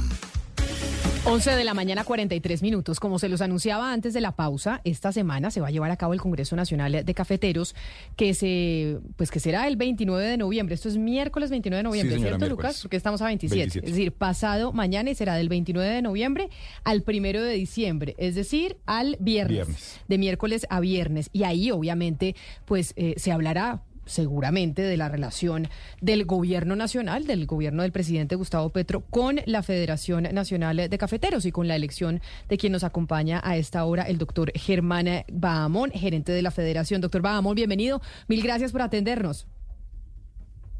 Camila, muy buenos, muy buenos días todavía. Un saludo estar aquí. Muchas gracias por la invitación. Un saludo a Claudia, Sebastián y a toda la mesa de trabajo. Pues muy pendientes entonces del Congreso de la Federación Nacional de Cafeteros, que además, eh, doctor Bahamón, desde la semana pasada se está hablando precisamente pues de las relaciones que hay entre la Federación y el Gobierno Nacional. De hecho, escuchábamos el, eh, creo que el viernes, si no me equivoco, o el jueves a Carlos Uribe, que es el director de asuntos gremiales de la Federación Nacional de Cafeteros, diciendo pues que no entendían por qué había molestia del gobierno nacional con la federación. Eso era lo que decía la semana pasada el señor Uribe.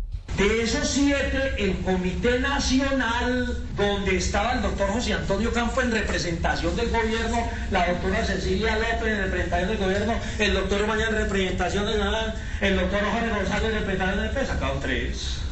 Y entonces ahí empezaban, o sea, es decir, la antesala, y obviamente hay muchos temas con el Congreso de la Federación, doctor Bahamón, es que sí existe un interrogante y una pregunta de por qué esa molestia tan grande cuando hubo representación del gobierno también y estuvieron de acuerdo con su elección. ¿Ustedes ya tienen una respuesta o usted todavía no tiene una respuesta a ese interrogante que planteaba el señor Uribe la semana pasada?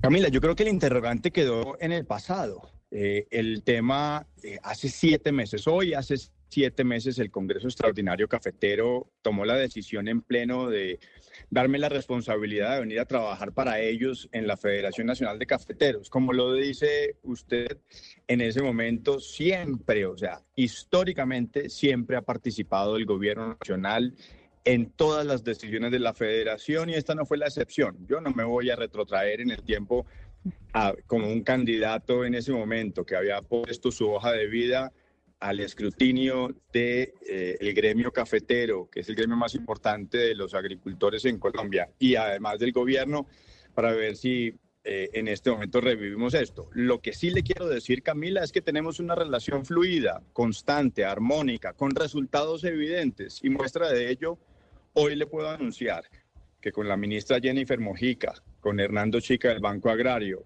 con la doctora Ángela Penagos de Finagro, ejecutamos en los últimos tres meses una acción en beneficio de la caficultura con el ICR cafetero. Y hoy le puedo decir que le reporté a la ministra 99% de ICR colocado en la caficultura colombiana. Eso quiere decir que hemos venido trabajando armónicamente en meses de trabajo y que hoy ya tenemos resultados evidentes. Gerente Germán Bahamón, en estos meses que usted lleva ejerciendo el cargo, desde abril que lo eligieron, ¿qué cosas no ha podido hacer por cuenta, digamos, de esa resistencia que es evidente del presidente Petro a que usted fuera el elegido y, pues los mensajes que le ha dado han sido muy claros, ¿no? Él quisiera trabajar con una persona distinta a usted. Ya nos dijo qué sí ha podido hacer, que le, que le, le entrega a la ministra, pero qué no ha podido hacer. Claudia, hola, un gusto saludarte. No tengo ninguna posibilidad de decirte que hay algo que haya sido objeto de ineficiencia, ineficacia debido a un distanciamiento de relaciones y de posiciones personales. Hoy tengo que decir que los cuatro ministros han estado activamente trabajando en el Comité Nacional, han estado receptivos, obviamente haciendo sus preguntas muy pertinentes en cuanto a si hemos hecho uso responsable del Fondo Nacional del Café, si lo estamos haciendo en beneficio de la caficultura, de las familias cafeteras. Y a todas estas inquietudes, no olvidemos que la relación histórica que ha tenido la federación con todos los gobiernos, 21 gobiernos han, han eh, pasado en los últimos 96 años, ha sido con un asesor cafetero, un asesor que es el vínculo comunicante entre el gobierno nacional, Ministerio de Hacienda en particular, con la Federación Nacional de Cafeteros, porque somos los administradores de ese fondo para fiscal de los caficultores. Hoy tengo que decir que con el ministro Germán Umaña, con el director de planeación, el doctor Jorge Iván, con la ministra Jennifer Mojica, con además con, eh, con eh, el ministro, el quien se me queda, a la ministra Susana Muhammad y con la ministra Carolina de, de Vivienda, tenemos mesas de trabajo y con el doctor Ricardo Bonilla, mesas de trabajo en beneficio no solo de la información que estemos nosotros proveyendo para que ellos tengan un poco de conocimiento histórico de cómo se ha usado el Fondo Nacional del Café, sino de los planes que tenemos porque entendemos perfectamente que la recuperación de esta locomotora agrícola y como ellos lo han planteado en el Plan Nacional de Desarrollo, es fundamental que la caficultura sea un protagonista. Ya que usted menciona al ministro de Hacienda, que claramente es un contacto importante entre la Federación Nacional de Cafeteros y el Gobierno Nacional, cuando usted le eligen, doctor Bahamón, estaba José Antonio Campo como ministro de Hacienda, o por lo menos usted logra tener, si no me equivoco, unas charlas con el doctor eh, José Antonio Campo, ministro en ese entonces, y ahora está Ricardo Bonilla. ¿Cómo le ha ido con Ricardo Bonilla en comparación cómo le iba con Ocampo?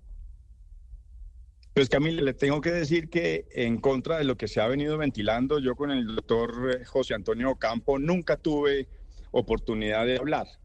No lo conozco ni personalmente, o no lo conocía hasta el 27 de octubre, hasta el 27 de abril personalmente. Nunca había tenido ni siquiera una conversación telefónica. Cuando el 27 de abril el Congreso Extraordinario Cafetero eh, toma la decisión de escoger mi hoja de vida para la gerencia, ese día conocí en la mesa al doctor Ocampo y creo que fue su última intervención en el gobierno nacional. Es decir, nunca tuve interacción como gerente de la federación con el doctor Ocampo y siempre ha sido con el doctor Ricardo Bonilla, quien desde el inicio ha manifestado que tiene algunas inquietudes acerca de temas del, pasado, de lo que ha venido ocurriendo con la historia de la federación particularmente, por ejemplo, como lo dijo en el Congreso de la República acerca de la flota mercante gran colombiana.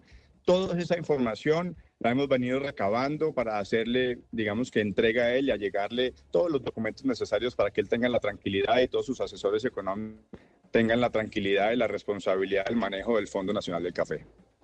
Eh, señor Germán Bahamón, Hablemos ahora de los retos que enfrentan los cafeteros. Son más de 500 mil familias en Colombia que dependen de la, de la producción de café.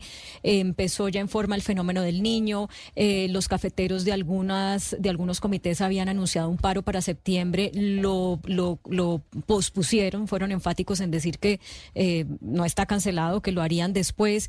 Y bueno, también siempre eh, al vaivén de los precios internacionales. ¿Cómo cierra el año cafetero con estos retos y, y, cuáles son las perspectivas para el 2024? Claudia, es, es importante eh, mencionar que nos tiene preocupados como a todos los cafeteros y recuerden que yo soy un cafetero más, eh, tercera generación cafetero, así que entiendo de primera mano lo que ocurre y lo que ha ocurrido en los ciclos históricos de la agricultura. Hoy puedo ver que tenemos una estrechez de la rentabilidad debido a una descolgada de la cotización del precio del café en la Bolsa de Nueva York. Algo que evidenciamos había tenido un pico y un pico extraordinario una vez llegó pandemia, se sumó a la superhelada del Brasil y además a la crisis de los contenedores, que como sabrán, este siendo un producto netamente exportable, pues también tenía esa tercera variable. Eso hizo precios del café siendo un commodity subieran de una manera inusitada y hoy se ha venido descolgando. No hubo bonanza que es bien importante recalcar y dejarle conocer a los cafeteros que nos están oyendo y a todo el público en general de Blue Radio, no hubo una bonanza, lo que hubo fue un incremento inusitado coyuntural del precio de la carga del café, pero además también los insumos crecieron de una manera sorprendente. que como ustedes lo saben, también después la guerra de Rusia contra Ucrania afectó los fertilizantes. Entonces, lo que estamos viendo es una descolgada y una estrechez de la rentabilidad. Hemos venido trabajando activamente con el Ministerio de Hacienda y Agricultura en beneficio de evaluar el Fondo de Estabilización de Precios del Café, un ahorro que tenemos los cafeteros y que podría ser objeto de utilización en la medida en la que encontremos que las variables son necesarias para activarlo, pero además hemos venido proponiendo herramientas eh, proactivas y que no sean solo eh, reactivas, sino preventivas en términos del el uso del Fondo de Estabilización de Precios del Café, como podría ser confinar o la activación de una póliza de seguros de cosecha o una póliza de seguros paramétrica. Entonces, para responder tu pregunta, Claudia, terminaremos, eh, esperamos terminar en 11.4 millones de sacos a final de este año, lo que sugiere que detenemos la caída Llevábamos tres años cayendo en la producción anual de café debido al fenómeno de la niña, que cuando hay mucha pluviosidad definitivamente afecta la producción de, un árbol para generar frutos. Y hoy podemos decir que se detiene la caída, es posible que tengamos la de crecer. Señor. Sí, pues es que todo lo que usted nos ha hablado en esta respuesta tiene que ver con factores externos, que no tiene nada que ver con que un gobierno eh, nuestro lo haga bien o mal. Pero le pregunto por los factores internos eh, para el 2024. ¿Qué cosas eh, de lo que está pasando en Colombia en este momento podría afectar el desempeño del sector para el próximo año? Pues mire, yo le quiero, le quiero decir, Sebastián, que el, el tema es eh, el siguiente. Hoy hemos encontrado eco en el gobierno nacional en, en, el, en la identificación de las oportunidades basadas en el Plan Nacional de Desarrollo. Le hemos ofrecido nuestra capacidad institucional para, uno, hacer todo lo que tenga que ver con la renovación de cafetales. Cuando les hablaba ahora al inicio del ICR cafetero, eso es renovación de cafetales. La última vez que hicimos una renovación grande que llegó hasta el 20% del parque cafetero fue en el 2010 cuando hubo también un fenómeno de la niña y y esa renovación del parque cafetero genera rentabilidad porque genera productividad. Es posible que volvamos a tener en el 2027 los 14.5 millones de sacos que tuvimos en el 2018. Entonces, eso lo estamos viendo con el gobierno nacional. También estamos viendo que estamos activando con una mesa de trabajo con la ministra Jennifer Mojica el tema de la fertilización. Entonces, va a haber un subsidio de, fertilización con el FAIA cafetero para todos estos municipios que el IDEAM diga que tienen una susceptibilidad superior al fenómeno del niño.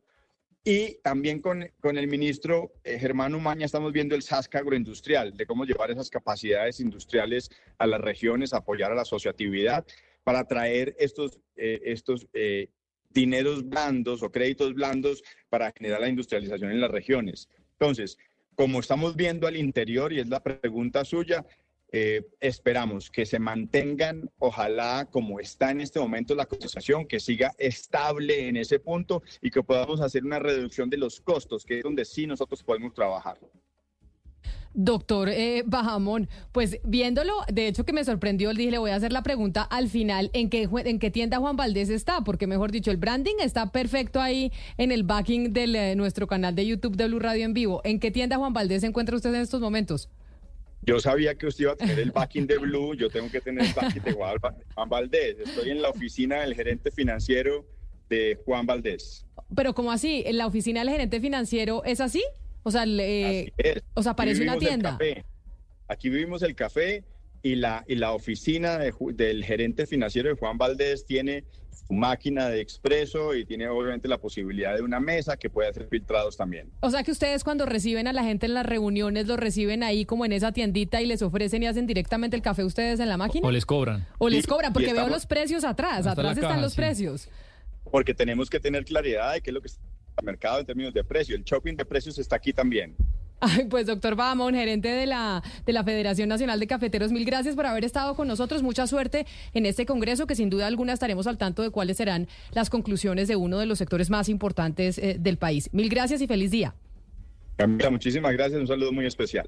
Un saludo especial, 11 de la mañana, 57 minutos. Y de la Federación Nacional de Cafeteros nos tenemos que ir a la Franja de Gaza porque hay noticia de último minuto a nivel internacional. Lucas, porque como se preveía, Israel y Hamas estaban dispuestos a extender la tregua en su último día, que se daba por cuenta del intercambio de los rehenes. Ya se anunció que la, que la tregua se extiende por cuánto tiempo. Sí, señora. Hoy expiraba, como usted lo decía, esa tregua inicial de cuatro días que empezó el viernes y lo está confirmando tanto Qatar como el grupo Hamas, que confirman que se va a prolongar por dos días más en las mismas condiciones que la tregua anterior que empezó el viernes. Hay que recordar, Camila, que hoy se espera el intercambio de 11 israelíes en la franja de Gaza y se están llevando a cabo también negociaciones para liberar a 33 palestinos del lado israelí. En tres días, en lo que pasó el fin de semana, Hamas ha dejado en libertad a 39 rehenes, además de otras 19 personas que no estaban incluidas en el pacto, de los cuales 17 son ciudadanos tailandeses, un filipino y un ruso israelí. Por su parte, Israel Camila ha excarcelado a 117 mujeres y niños palestinos en cumplimiento de este acuerdo. Esto quiere decir entonces, Lucas, repitamos, ahí estamos viendo las imágenes a través de nuestro canal de YouTube de la Franja de Gaza, que por cuánto tiempo se prolonga la tregua. 48 horas. Dos días más. De momento vamos hasta el miércoles, aunque el acuerdo inicial en lo pactado con Egipto y con Qatar puede ser hasta por 10 días, es decir, todavía quedarían un día más de, tregua, eh, pero de momento vamos hasta el miércoles. Y después de la tregua, y digamos como que esta tregua no ayudaría a mirar a ver cómo se pueden alivianar las cosas para que sea mucho más largo, es decir, para que no tengamos este enfrentamiento y esta cantidad de muertes que hemos tenido en el último mes y medio, ya casi. De hecho, Camila, reacciona con eso que usted dice el presidente Gustavo Petro en su cuenta de Twitter, que pone el siguiente mensaje. La tregua entre Hamas y el gobierno de Israel debe prorrogarse indefinidamente e iniciar de inmediato el desarrollo de los acuerdos definitivos para la paz que implican un Estado palestino soberano y libre. El proceso de paz en Palestina puede impulsar el proceso de paz en Ucrania vuelve a su tesis, que lo dijo en la Asamblea de las Naciones Unidas, donde ella había propuesto antes de la escalada del conflicto tanto una conferencia de paz para Ucrania como una conferencia de paz para Israel y Palestina. Pues es que eso que dice el presidente Gustavo Petro es lo que se pregunta mucha gente en el mundo. ¿No será que se puede prolongar esa, esa tregua mucho tiempo y empezar a sentarse a hablar de cómo se puede de verdad frenar esta guerra que necesitamos que se frene? Pues ojalá, la verdad se lo digo, ojalá. Yo no sé si usted tuvo oportunidad de ver lo que pasó este fin de semana en la franja de Gaza. La gente pudiendo volver a los mercados, la gente pudiendo volver a comprar alimentos como lo hacía normalmente. Ojalá, Camila, esta tregua se extienda y, pues haya, pues no sé si paz de momento, pero sí ese fin del conflicto en este momento y de la escalada. Es la noticia de última hora, entonces por 48 horas más se prolonga esta tregua entre Israel y Hamas en la franja de Gaza, que como muchos líderes mundiales, uno de esos es el presidente Gustavo Petro, está escribiendo y están solicitando que esta tregua se prolongue por mucho tiempo más. Nos vamos con las noticias del mediodía, pero a las 12 y cuarto en punto, aquí vamos a estar hablándoles de más irregularidades que se presentan en el ICETEX. Hemos hablado desde la semana pasada de contratación, de nombramientos, pues ahora les vamos a contar a las 12 y cuarto la relación que hay de congresistas y gente de esos congresistas contratada en el ICETEX. Cómo se mueve el computador de la entidad para poder poner a gente en la entidad de los congresistas que piden esos cargos o que se los ofrecen. Vamos a hacer una pausa, nos vamos con las noticias del mediodía y seguiremos con el tema del ICETEX.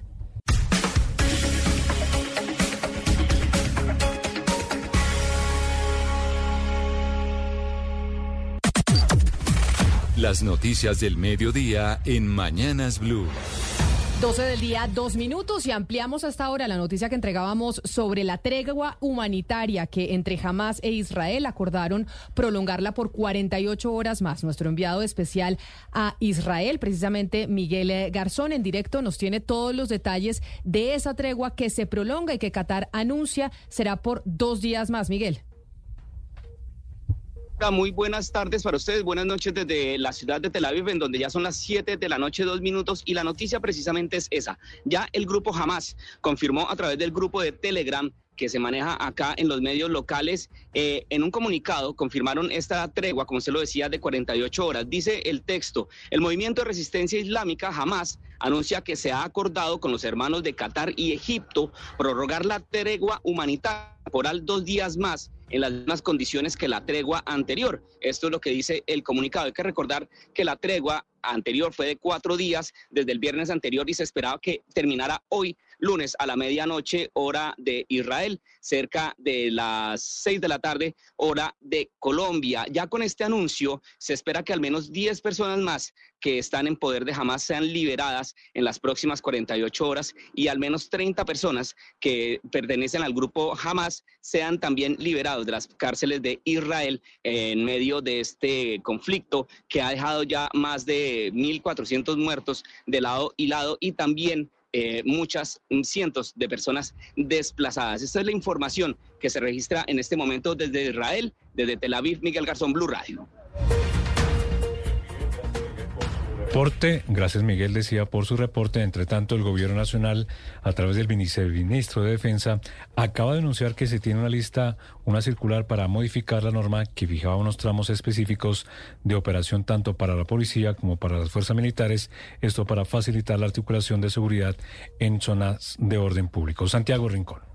Hola, muy buenas tardes. Fue el viceministro de Defensa, Alberto Lara, quien se encargó de explicar la política pública de la seguridad humana, como lo ha bautizado el presidente Gustavo Petro, esto ante las críticas de varios sectores sobre la situación de orden público en diferentes regiones del país. Anunció que ya hay varias circulares para modificar la organización y distribución de la fuerza pública en los territorios. Un borrador de directiva para cambiar la 045 del 2017, en donde era una directiva que fijaba en el territorio unos tramos para la policía, unos tramos para el ejército y unos tramos pequeños para la infantería marina. Sin ninguna otra consideración que simple y llanamente unos tramos de números de kilómetros. Además, durante el foro 2024, el viceministro de Defensa aseguró que la prioridad del gobierno no es solo perseguir a los cabecillas de las organizaciones delincuenciales, sino aquellas estructuras de perfil bajo que son las que financian esas actividades.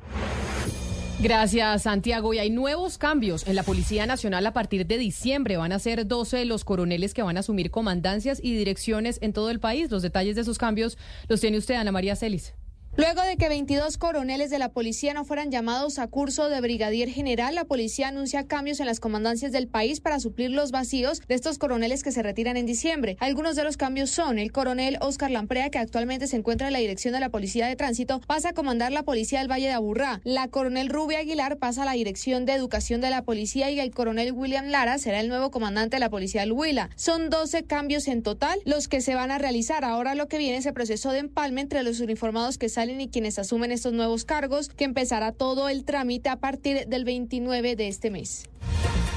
Gracias Ana María y cambiamos de tema para hablar de noticias económicas porque Dignidad Cafetera anunció que tras un año de acercamientos con el gobierno nacional se cansó de esperar soluciones y ya amenaza con movilizaciones en medio de la crisis que afrontan las familias cafeteras. Marcela Peña, buenas tardes. Buenas tardes, Eslodovan. Y es que en una, en una, carta pública dicen que han realizado reuniones, foros, encuentros, asambleas y no ha sido posible pasar de formulaciones a soluciones reales para las familias cafeteras. Y en más de un año, pues no ha habido soluciones por parte del gobierno nacional y es hora de, aunque se va a mantener la relación con el gobierno, preparar también acciones de movilización social cafetera en todo el país. Anuncian desde Dignidad que se van a reunir con distintos actores de la sociedad civil en las regiones cafeteras para promover las movilizaciones, algo que podría tener una fecha cero definitiva a finales de enero del 2024. Esta es una noticia clave esta semana porque mañana arranca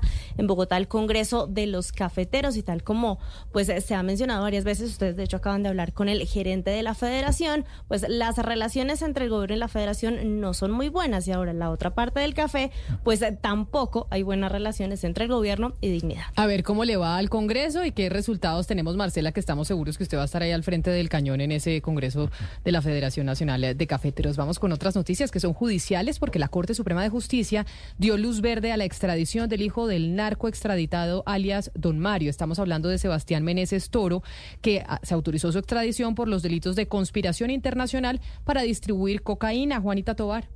Sebastián Meneses Toro fue capturado el 31 de agosto de 2022 cuando venía de pasar unas vacaciones en Dubái. Él es señalado de haber sido presunto cabecilla de una estructura del Clan del Golfo y el hijo de Don Mario solicitado por una corte de Estados Unidos por traficar con droga a Panamá, Costa Rica y Estados Unidos entre los años 2019 y 2022. El hijo de Don Mario es considerado como un objetivo de alto valor porque sería responsable de tener al parecer laboratorios de cocaína en Córdoba y Antioquia y de enviar más de tres toneladas anuales de cocaína a Estados Unidos. Este lunes 27 de noviembre la Corte Suprema de Justicia emitió un concepto favorable, le dio luz verde para su extradición a Estados Unidos y solo falta la firma del presidente de la República, Gustavo Petro.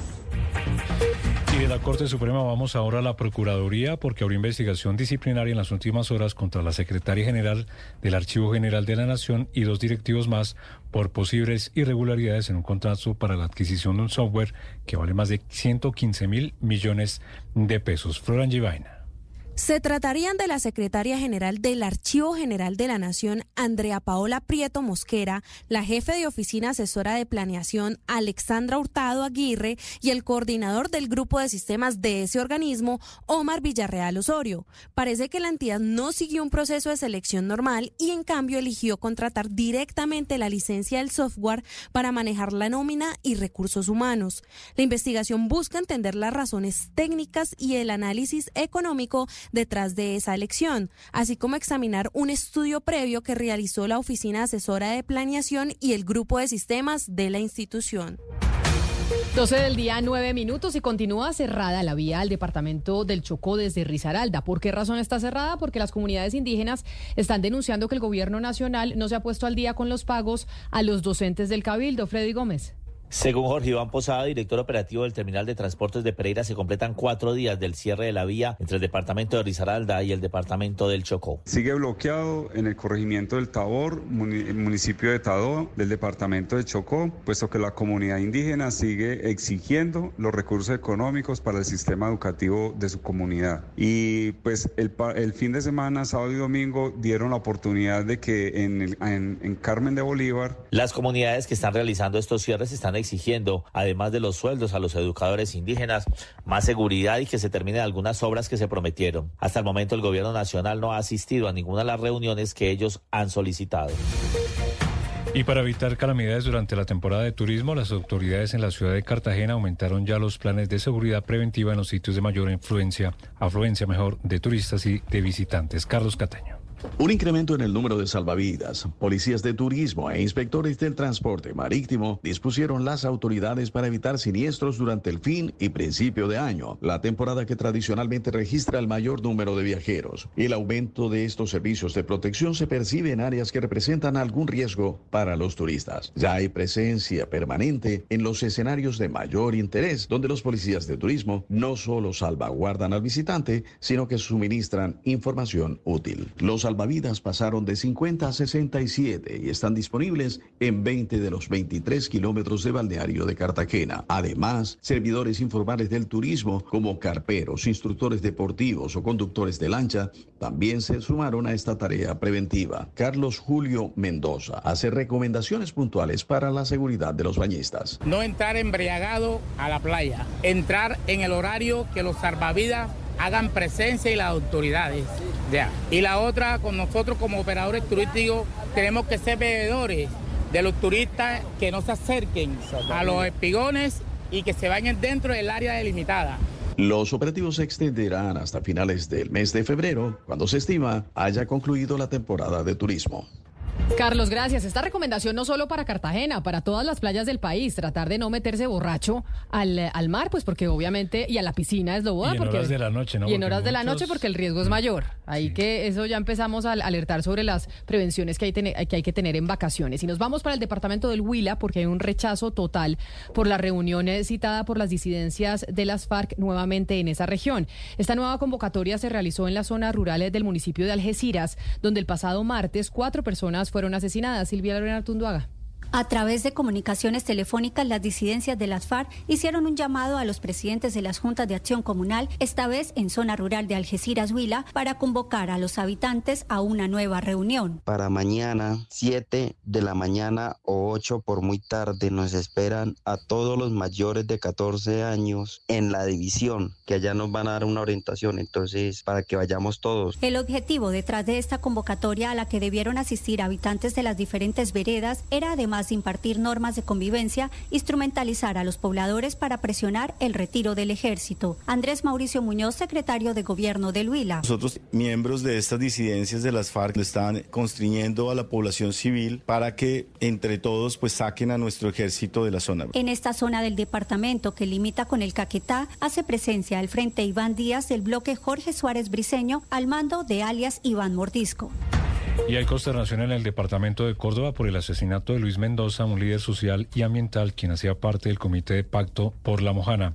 Este es el sexto líder en ser asesinado en lo que va ocurrido este año en esa región del país. Vanessa Saldarriaga. Los asesinatos contra líderes sociales no se detienen en Córdoba, donde este fin de semana se presentó el homicidio del reconocido líder Luis Mendoza, quien era presidente de la Junta de Acción Comunal del corregimiento del Crucero en Sahagún. Mendoza también era conocido por su trabajo como miembro del Comité de Pacto por la Mojana, a través del cual buscaba soluciones para la comunidad de esta subregión que lleva tres años afectada por inundaciones. El coronel John Freddy Suárez, comandante de la Policía de Córdoba, indicó que hay una millonaria recompensa a quienes entreguen información que permita capturar a los responsables. En coordinación con la gobernación estamos ofreciendo una recompensa hasta de 10 millones de pesos para quien nos ayude y nos aporte información que nos permita llegar a la identificación plena y la captura de quién o quienes ocasionaron este hecho lamentable. Esta situación disparó la preocupación de otros líderes en el departamento, siendo que este es el sexto homicidio contra líderes en lo que va del año en este departamento. Gracias. Ahora nos vamos a Circasia, en el norte del Quindío, porque en esa zona rural autoridades están investigando una emergencia ambiental, ya que el afluente que surte de agua una parte de la población rural de esa localidad está contaminada y el servicio de acueducto tuvo que ser suspendido. ¿Se sabe el motivo de la contaminación, Nelson Murillo? En hechos que están en verificación por parte del Comité de Cafeteros del Quindío y la Corporación Autónoma Regional del Quindío, las aguas de dos afluentes que surten un acueducto rural emanan fuertes olores. Debido a esta situación se suspendió el suministro de agua a varias veredas. A través de un comunicado, el Comité de Cafeteros del Quindío informó a los usuarios del abasto de agua para uso agrícola y pecuario de Circasia que debido a olores no comunes en el líquido, el suministro se suspende hasta garantizar su normalidad. El comunicado también indica que se está trabajando para identificar el origen de la contaminación y restablecer lo más pronto posible el suministro. La noticia deportiva. La noticia deportiva llega desde Estambul porque el Galatasaray turco confirmó mediante un comunicado de prensa que el defensor colombiano Davinson Sánchez estará de baja por más de un mes producto de una distensión muscular de segundo grado en su pierna izquierda, sufrida en el duelo de liga ante el Alaniaspor, partido en el que el central salió sustituido a 10 minutos de finalizar. De esa manera, Davinson será uno de los ausentes en los partidos amistosos de la selección Colombia que jugará ante Venezuela y México El 10 y 16 de diciembre en Estados Unidos.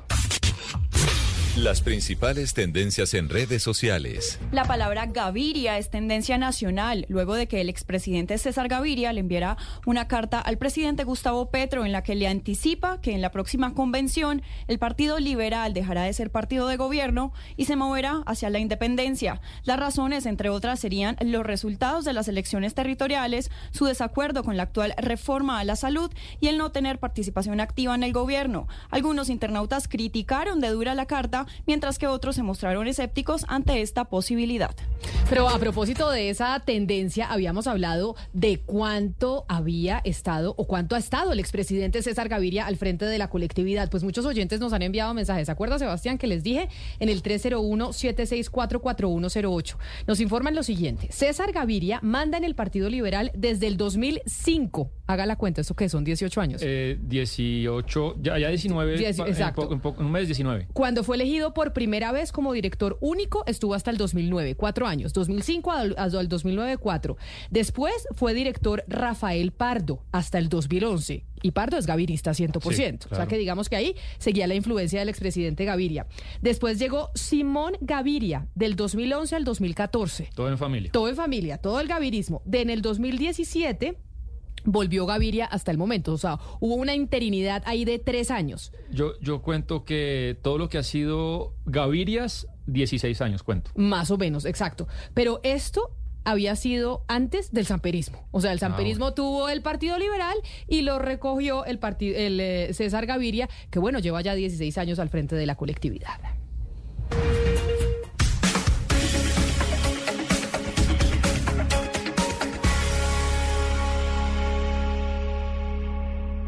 Llega el mediodía. Y en Mañanas Blue continúa el análisis y el debate. Dirige Camila Zuluaga. Son las 12 del día y les da 12 del día 18 minutos y les damos la bienvenida a quienes estaban en sus noticieros locales en Barranquilla, en Medellín, en Cali, en Bucaramanga. Seguimos conectados con ustedes en la edición central de Mañanas Blue a través de nuestro canal de YouTube de Blue Radio en vivo y seguimos recibiendo, por supuesto, todos sus mensajes al 301-764-4108. Les había anunciado antes del eh, informe del mediodía, de las, del resumen de noticias, que íbamos a seguir presentándoles la investigación sobre lo que está pasando con el manejo del presupuesto en el ICETEX, una de las entidades más queridas del país, porque es esa entidad precisamente que le presta a los colombianos para poder estudiar. Sebastián, recordemos que esto empezamos eh, a contarlo el miércoles de la semana Así pasada. es. La El- primera entrega fue el miércoles. La primera entrega fue el miércoles, en donde hablábamos de qué específicamente hablamos el miércoles. Lo primero fue pues un esquema de nepotismo que encontramos que fue direccionado por María Carolina Carrillo, que es la secretaria general, lo sigue siendo el ICETEX. La segunda fue el jueves y trató sobre, recordemos, dos contratos de obra que estaban en manos pues de una pareja que le mintió a la entidad. Eh, con- explicamos otras cosas pues muy raras que había con esos contratos y finalmente pues recordemos el viernes Camila, el presidente Mauricio Toro no, le compartió a nosotros y al país un comunicado en el que detenían el contrato que ya estaba ejecutado en un más de 95% y también que le pedía la renuncia a María Carolina Carrillo. Pero entonces ya sigue en la entidad en estos momentos. Había una duda, Camila, porque pasó algo muy particular y es que, eh, digamos, lo que nos mandó eh, el ICETEX o Mauricio Toro a, nos- a nosotros, es decir, a nuestro programa, había una palabra muy dif- diferente al comunicado que estaba colgado en la página del ICETEX. Eh, a nosotros decía que le le- se le pedía la renuncia a María Carolina, pero en el comunicado del ICETEX decía se le removerá de su cargo. Entonces, al final, Que- ¿cuál es el real? ¿El que nos mandaron a Claro. nosotros o el que está colgado en la página de internet? Y yo ahí pues le pregunté esta mañana directamente al presidente si ella, al fin ella se iba o o no, porque yo creo que la segunda parte, el, el segundo comunicado sí da a entender en que la quitan de ese puesto, pero puede seguir en la entidad. Y, pero nos manda el presidente esta resolución, resolución interna, en la que nos cuenta el presidente que María Carolina Carrillo estará hasta el 30 de este mes, hasta el 30 de noviembre, y lo que tiene que hacer, y está citada, es este miércoles a entregar un informe, yo supongo que un informe de presentación de su gestión o de empalme con el siguiente secretario o secretaria, pero pues es un hecho, según esta resolución firmada por el mismo presidente, que la doctora Carrillo está hasta el 30 de este mes. Resolución que estamos viendo a través de nuestro canal de YouTube de Blue Radio en vivo, pero quienes no están conectados con nosotros al canal de YouTube y no ven las imágenes, Sebastián, sino que solo nos están oyendo, ¿esta resolución es de qué fecha? Esa resolu- resolución eh, es, de, es de la semana pasada, Camila, del viernes. Del viernes de la semana pasada, en donde se determina por parte de la dirección del ICETEX que se remueve del cargo a la doctora Carrillo. Sí, y bueno, y está hasta el 30 y lo que le cuento, me dice, me dijo el presidente que Toro que tiene que este miércoles eh, rendir un informe pues eh, de su gestión. Bueno, habíamos anunciado que hoy tendríamos la tercera parte de esta entrega sobre lo que está pasando en el ICETEX con el manejo del presupuesto y con los contratos entregados. Hoy habíamos mencionado y anunciamos antes eh, del resumen informativo, Sebastián, que hablaremos de las relaciones entre los congresistas y el ICETEC. Sí, la, sombra de varios congresistas es muy larga sobre el ICETEX. Antes de empezar, Camila, lo hemos dicho, pero yo creo que vale la pena. Yo sí invito a varios oyentes que se conecten al canal de YouTube, porque bueno, eh, esta, este esfuerzo de inversión que ha hecho Blue Radio por un poco televisar la radio, hoy yo creo que se disfruta más porque vamos a dar muchos datos y documentos y si usted va oyendo, Camila, la denuncia, pero va viendo las fotos y cosas, pues entiende todo mucho más. Más. Entonces esa invitación quería hacerla. Para que se conecten y vean entonces los gráficos y demás de lo que, que vamos a hablar. Entonces, ¿qué tenemos para hoy, Sebastián? Bueno, Camila, vamos a publicar unas listas que fueron hechas desde la Secretaría General del ICETEX y que contienen los nombres de contratistas que serían las cuotas de varios congresistas de, de diferentes partidos. Estas listas, Camila, fueron confeccionadas por María Carolina Carrillo y les vamos a contar con qué propósito. Antes, bueno, ya, ya la publica Julio, pero antes sí quería hacer una precisión, Camila. Digamos que eh, no, no tengo la certeza 99%, sino 100% la certeza eh, de que esto sale de la Secretaría General del ICETEX porque me parece importante aclararlo. Obviamente, antes de publicar esta información, pues lo chequeé muy bien y, tengo esa certeza antes de publicarlo. También ustedes, los oyentes y, la gente que está involucrada acá va a tener la certeza de que esta lista sale de la Secretaría General del ICETEX porque va a tener sentido todos los datos que vamos a ir contando eh, y publicando que le dan sentido a los nombres que aparecen ahí. Mire, hay algo importante y es que siempre, Oscar, se habla mucho del computador de Palacio, ¿no? Usted siempre, usted, sabe que en política siempre se habla el famoso computador de Palacio de cómo se reparte la mermelada y cómo se reparten los puestos, que ese computador verdaderamente existe, o sea, es un computador que existe y existe con un Excel como el que nos está mostrando Sebastián. Tal cual, Camila, ese es el verdadero poder de Palacio. El que maneja el computador, siempre se ha dicho que el que la persona que maneja el computador en la Casa de Nariño es el verdadero poder. Y ahí está, ahí aparecen todos los nombres de los congresistas y ahí salen los recomendados y bueno, todo lo que sigue además. Pero ese sí existe, Camila. Precisamente eso, cuando ustedes escuchan y dicen es que el computador de Palacio, ahí están los nombres de los congresistas, los puestos que piden, eso uno cree que es algo eh, abstracto y no, es una realidad, el computador existe. Y acá tenemos el computador del ICETEX, Sebastián, que es el Excel en donde se dicen los nombres de los congresistas y los nombres de las personas que les van a nombrar a los congresistas. Sí, quiero que explicarles el cuadro que obviamente también los vamos a publicar en las redes sociales de Blue Radio. Eh, y es más, Camila, que una lista del ICETEX. Quiero ser muy preciso, es una lista de la Secretaría General punto, de la oficina de la Secretaría General. Ustedes pueden ver ahí que la primera columna dice solicitud de solicitud de dos puntos y abajo eh, son 19 casillas donde la mayoría de ellos son congresistas. Ya más adelante les voy a compartir una gráfica donde están las letras grandes y se precisa cuáles son los cargos, pero ahí ustedes pueden ver. El primero es Mauricio Toro, dice ahí presidente, la segunda Juliet, el tercero Armando Sabaraín, el cuarto Carlos Ramón. Ahí ahorita vamos a ver qué Carlos Ramón es. O sea, en esa columna es el que el, que, solicita. el que solicita el cargo. Y dice ahí textual, de dos puntos. Y entonces ahí es donde aparecen los congresistas, donde aparece el director del DAPRE, donde aparecen los que están pidiendo los puestos en esa entidad en particular. Esto es importante, Sebastián, evidenciarlo y hablar del famoso computador de Palacio que siempre oímos. Las entidades tienen computadores y así es como funciona la burocracia y cómo se entregan los puestos a los congresistas para tramitar reformas en el Congreso de la República. De esta manera, y aquí lo que tenemos es precisamente ese Excel de cómo se maneja en el ICETEX, pero se maneja así en todas las entidades, de quienes piden el cargo y a quienes se los entregan y a quienes no. Así es, entonces voy a tomar eh, un congresista para que todos entiendan que la, naturaleza del Excel. Voy a tomar a Catherine Miranda, que es eh, la, la, séptima en la casilla. Entonces dice Catherine Miranda, en la siguiente casilla dice cantidad, en esta ocasión es el número de cuotas o, solicitudes. En la segunda casilla dice nombres y ahí sale claro cuáles son los nombres que le corresponden a Catherine Miranda. Dice Laura Ock, el segundo es Diana María Gómez, tercero Orlando Acosta Ramírez, cuarto Sejires Garro Rodríguez y quinto Erika Alexander Granados. En la, siguiente columna Camila dice honorarios, yo supongo que es lo que la plata que se le dará a cada al contrato de cada contratista. Hay unos de 6.5 millones, otros de 10. Los de Catherine Miranda todos son de 4 a 5, supongo yo, son millones de de, 4 o 5 millones. Pero es que esto es maravilloso, porque entonces el Excel plantea quién solicita el cargo, cuántos cargos solicita, cuáles son los nombres y el, y el salario del, solicitante, porque obviamente pues es eh, más importante tener una cuota que se gane 10 millones de pesos o 12 a una que se gane 4. Y es que es súper nítido porque todo está arriba, dice honorarios, no me lo invento yo, dice honorarios. Sí, vamos con la siguiente columna, propósito, que me imagino yo por esto es al cargo en la que, al, que se le apoye. Por ejemplo, uno de Mauricio Toro dice community manager, es decir, Claudia Marcela sería la community manager. Y en otro sale pendiente.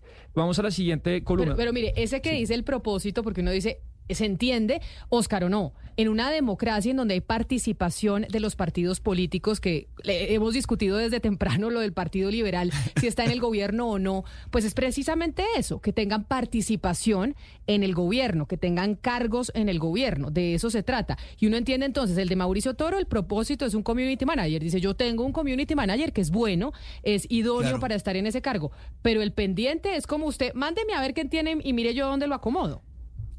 Pero mire, Camila, esta es una radiografía perfecta de lo que está mostrando Sebastián, perfecta de cómo funcionan las cosas. Secretaría General, igual que el famoso computador de Palacio, el secretario general de la presidencia, aquí es el secretario o la secretaria general del ICETEX. Pero recuerda usted, Camila, al, al, ministro Jaramillo, Guillermo Alfonso, hace poco, diciendo, pero es que están con el gobierno porque tienen el ICETEX, tienen el SENA, y ahora resulta que no van a apoyarnos a nosotros. Aquí estamos viendo la prueba de por qué el ministro le pide a ellos que lo apoyen, si es que aquí está la nómina. Esta es la nómina con contratos y demás. Vamos con la siguiente columna que dice dependencia en el instituto, es decir, a la parte eh, donde va a trabajar en el ICETEX, dice ahí, por ejemplo, despacho del presidente, comunidad ICETEX, etcétera. Con la penúltima columna dice estado actual u observaciones, eh, dice, por ejemplo, no convalidado el título profesional, porque la información que yo tengo, Camila, es que esta lista es una directriz, no solamente, digamos, es, es una información, sino es una directriz de la secretaria general para que se contrate a esta gente. O sea, es una orden. Y lo que tiene que hacer, pues, el equipo del ICETEX es revisar por ejemplo, si todos cumplen los requisitos, si se debe contratar o no. Entonces, por eso ahí, por ejemplo, uno dice, no convalida el título profesional. Y la última columna dice, estado actual u observaciones. Dice, por ejemplo, renunció, no aceptó contrato, unos se aceptaron, otros no. Pero bueno, este, esto, cuando usted dice es una orden, es una orden de la Secretaría General del ICETEX. Y obviamente tienen que hacer los eh, empleados del ICETEX que están eh, mirando el tema de la contratación, evaluar si esas personas que envían los las recomendaciones los congresistas, sí, pues tienen eh, los méritos para estar ahí o no. Sí, sí cumplen los requisitos dados por la ley. Y esta es una lista, Camila, solamente de personas naturales. Vamos con una segunda lista, por favor. Julio, ¿me ayuda? Julio, que es nuestro operador en, eh, en video, para que la gente que dice, bueno, pero ¿quién es Julio? Porque no lo vemos y no lo escuchamos. Pues Julio es el que nos ayuda poniendo todas las imágenes de, de, apoyo de esta investigación para que ustedes puedan ver de lo que estamos hablando y vean directamente cuáles son los papeles a los que hacemos referencia. Esta es una segunda lista que es mucho más grande, también contiene nombre de congresistas, pero la, a diferencia de la anterior, también contiene un montón de nombres de proveedores, de personas jurídicas. Y por ejemplo, bueno, es muy larga, obviamente aburro y no van a entender sin empiezo a leer todos los nombres, pero para dar solo un ejemplo, al final, al final, por ejemplo, está Calpa Asociados, que ya todos conocemos Calpa Asociados. No, Calpa Asociados, ¿qué? El, el, el, contratista de la semana pasada que hacía ah, parte. los esposos. De los esposos. el que era el interventor, ah, y el que hacía el contrato. Ahí abajo está Calpa. En otro, por ejemplo, está Mara Carolina Carrillo y enfrente sale Johan Sebastián Montoya, que ustedes ya saben que Johan Sebastián Montoya es uno de los eh, amigos que ella contrató, que lo denunciamos el miércoles y después terminó metido como, eh, digamos, eh, como auditor de uno de los contratos. Entonces, la, la primera Camila de congresistas, la segunda también de congresistas, pero también de personas jurídicas, contratistas, que yo creo que muchos se contrataron y muchos no. Entonces avancemos. ¿Qué fue lo que hice, hicimos acá después de esto? Dijimos, bueno, Camila, voy a averiguar de todos esos nombres que están en la lista, cuáles contrató el ICETEX y cuáles no. Vamos entonces, Julio, con la, con la siguiente imagen. La siguiente. Pero Sebastián, mientras Julio nos pone la imagen, le quiero hacer una pregunta. Esto es un Excel. Nosotros, usted empezó diciendo que tenemos el 100% de la certeza de que este Excel y este cuadro que pues nos evidencia lo, cómo, cómo funcionan los computadores de las entidades a la hora de entregar puestos, ¿cómo sabemos que evidentemente este Excel fue hecho por, eh, por la secretaria del, eh, del ICETEX, por la secretaria general del ICETEX. Pues tengo, eh, Camila, pues producto de la investigación, la, certeza 100%. La verdad no puedo revelar más detalles, pero lo que le digo, los datos que se van a ir revelando van a denotar que claramente esta lista fue, fue hecha por el ICETEX y que muchas de las personas corresponden a relaciones con los congresistas. Es decir, es imposible que alguien se hubiera inventado eh, la relación de los contratistas con los congresistas. Bueno, pero entonces ahora usted dice, ahí está el, eh, el Excel. ¿Cómo van los contratos de las personas que aparecen en esa lista? ¿Si están contratados o no están contratados? Entonces, no, te quería, quería antes de eso eh, mostrar finalmente la, la lista de los congresistas que están. eh, y de las personas que aparecen. Mauricio Toro, presidente del ICETEX, Armando Sabaraín, representante a la Cámara por el Partido Conservador, Catherine Miranda, representante a la Cámara por la Alianza Verde. Acá yo lo pongo eh, entre signos de interrogación y no lo estoy afirmando, pero pues sí creo que es válida la pregunta. La lista Camila dice Carlos Ramón. Carlos Ramón. Entonces yo me pregunto, pues, dada la cercanía con el Partido Verde, si ese Carlos, es Carlos Ramón González, actual director del DAPRE. Ah, o sea, no dice González, Dice dice, Carlos Carlos, Ramón. Ramón. pero no sabemos si es el No director tengo- del sí, DAPRE o no. Porque solo sale Carlos Ramón. Cuarto, dice Peinado. Ah, yo también me pregunto si es Julián Peinado el representante de la Cámara por el Partido Liberal. Y esto sí es textual. Olga Lucia Velázquez, representante, representante de la Cámara por la Alianza Verde. Inti Asprilla, senador del Partido Verde. Marta Peralta, senador por el Pacto Histórico. Carlos Cuenca, representante de la Cámara por Cambio Radical. Yamil Hernando Arana, representante de la Cámara por el Partido Conservador. Eh, en el Excel Camila sale Álvaro Enrique Monedero R, pero pues tenemos la certeza de que es Álvaro Henry Monedero R, es decir, Rivera, representante de la Cámara por el Partido Liberal, Jaime Salamanca, representante de la Cámara por la Alianza Verde, Eduard Triana, representante de la Cámara por el Centro Democrático, Hugo Lozano, representante de la Cámara por el Centro Democrático, Yesmi Barraza, representante de la Cámara por el Partido Liberal, Gustavo Moreno, senador de la Alianza Verde, Raúl Fernando Rodríguez Rincón, este es el secretario Camila de la Comisión Sexta de la Cámara de Representantes, Marta Agredo, esta es una concejal de Popayán de la Alianza Verde, y los últimos dos, María Carolina Carrillo, secretaria general del ICETEX, y Hugo Danilo Lozano, representante de la Cámara por el Centro Democrático. ¿Qué nos han dicho esas personas? Usted se comunicó eh, con ellos porque acá me está escribiendo, por ejemplo, la representante de la Cámara, Catherine Miranda, diciendo que ella no conoce eh, Sí, los nombres que ella. estamos eh, mencionando. Sí, eso me, eso me dijo ella. Ah, ya, ya a Camila le digo, pues que dice cada congresista, pero, pero me parece importante terminar de, de- de- de explicarles. ¿Qué, ¿Qué hicimos a continuación? Bueno, cogimos toda la lista y lo que discriminamos fue, pues, de todos esos nombres de personas naturales, cuáles contrató el ICETEX y cuáles no. Ok. Entonces, vamos, estas son las personas que están eh, acá en esta diapositiva, las personas que salen enfrente de la lista que efectivamente se contrataron, eh, tienen hoy contratación con el ICETEX como contratistas desde enero de este año. Mire, el- lo que estamos observando para los que no están conectados con nosotros a través de nuestro canal de YouTube y que no pueden ver las imágenes, estamos viendo las imágenes de los representantes a la Cámara, de los congresistas y del director del ICETEX, Mauricio Toro, que sí tienen personas relacionadas con ellos contratadas en estos momentos en la entidad. Según la lista. Según la Eh, lista. según la- eh, yo to- quiero dejarlo muy claro, yo me estoy ceñiendo a la lista, eh, a nada más y a nada menos. Es decir, a la izquierda hay un congresista, a mano derecha unos nombres y uno se verifica en SECOP y en diferentes plataformas del Estado si esas personas están contratadas en el ICETEC hoy en día. Y la precisión es muy importante, no es si hace dos o tres años, Camila, sino es desde que llegó la, nueva, la, la actual Secretaría General.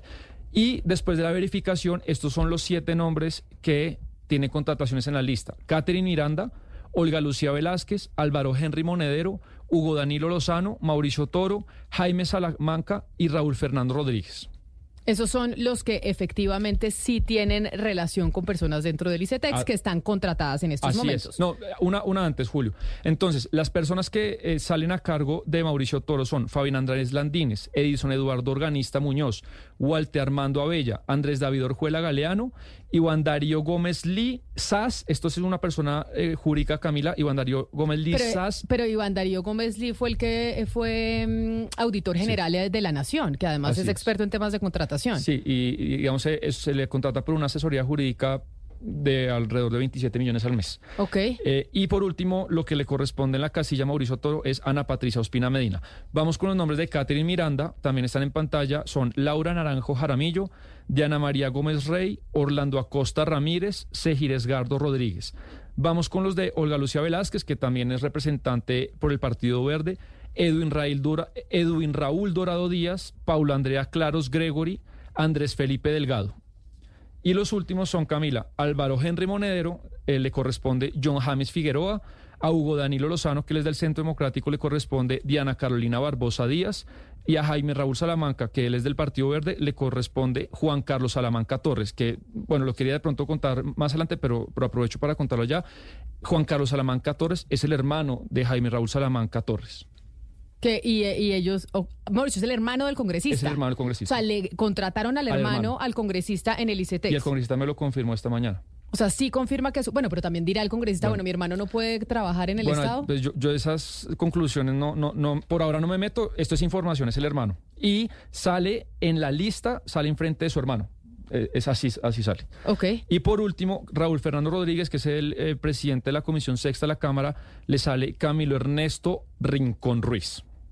Son los que efectivamente, personas que aparecen en el Excel relacionados con los congresistas que efectivamente están contratados en el ICETEX. Así es. Y entonces, Sebastián, como le digo y vuelvo y le hago la pregunta, ¿qué dicen los congresistas cuando nos contactamos con ellos? ¿Qué respondieron? Porque acá tengo un mensaje de la representante de la Cámara por el Partido Verde, la doctora Catherine Miranda, que dice que ella no conoce a las personas que están en esa lista, que están en ese Excel, que sabemos que sale de la Secretaría General del ICETEX. Sí, eh, le leo textual lo que me dijo la representante Miranda.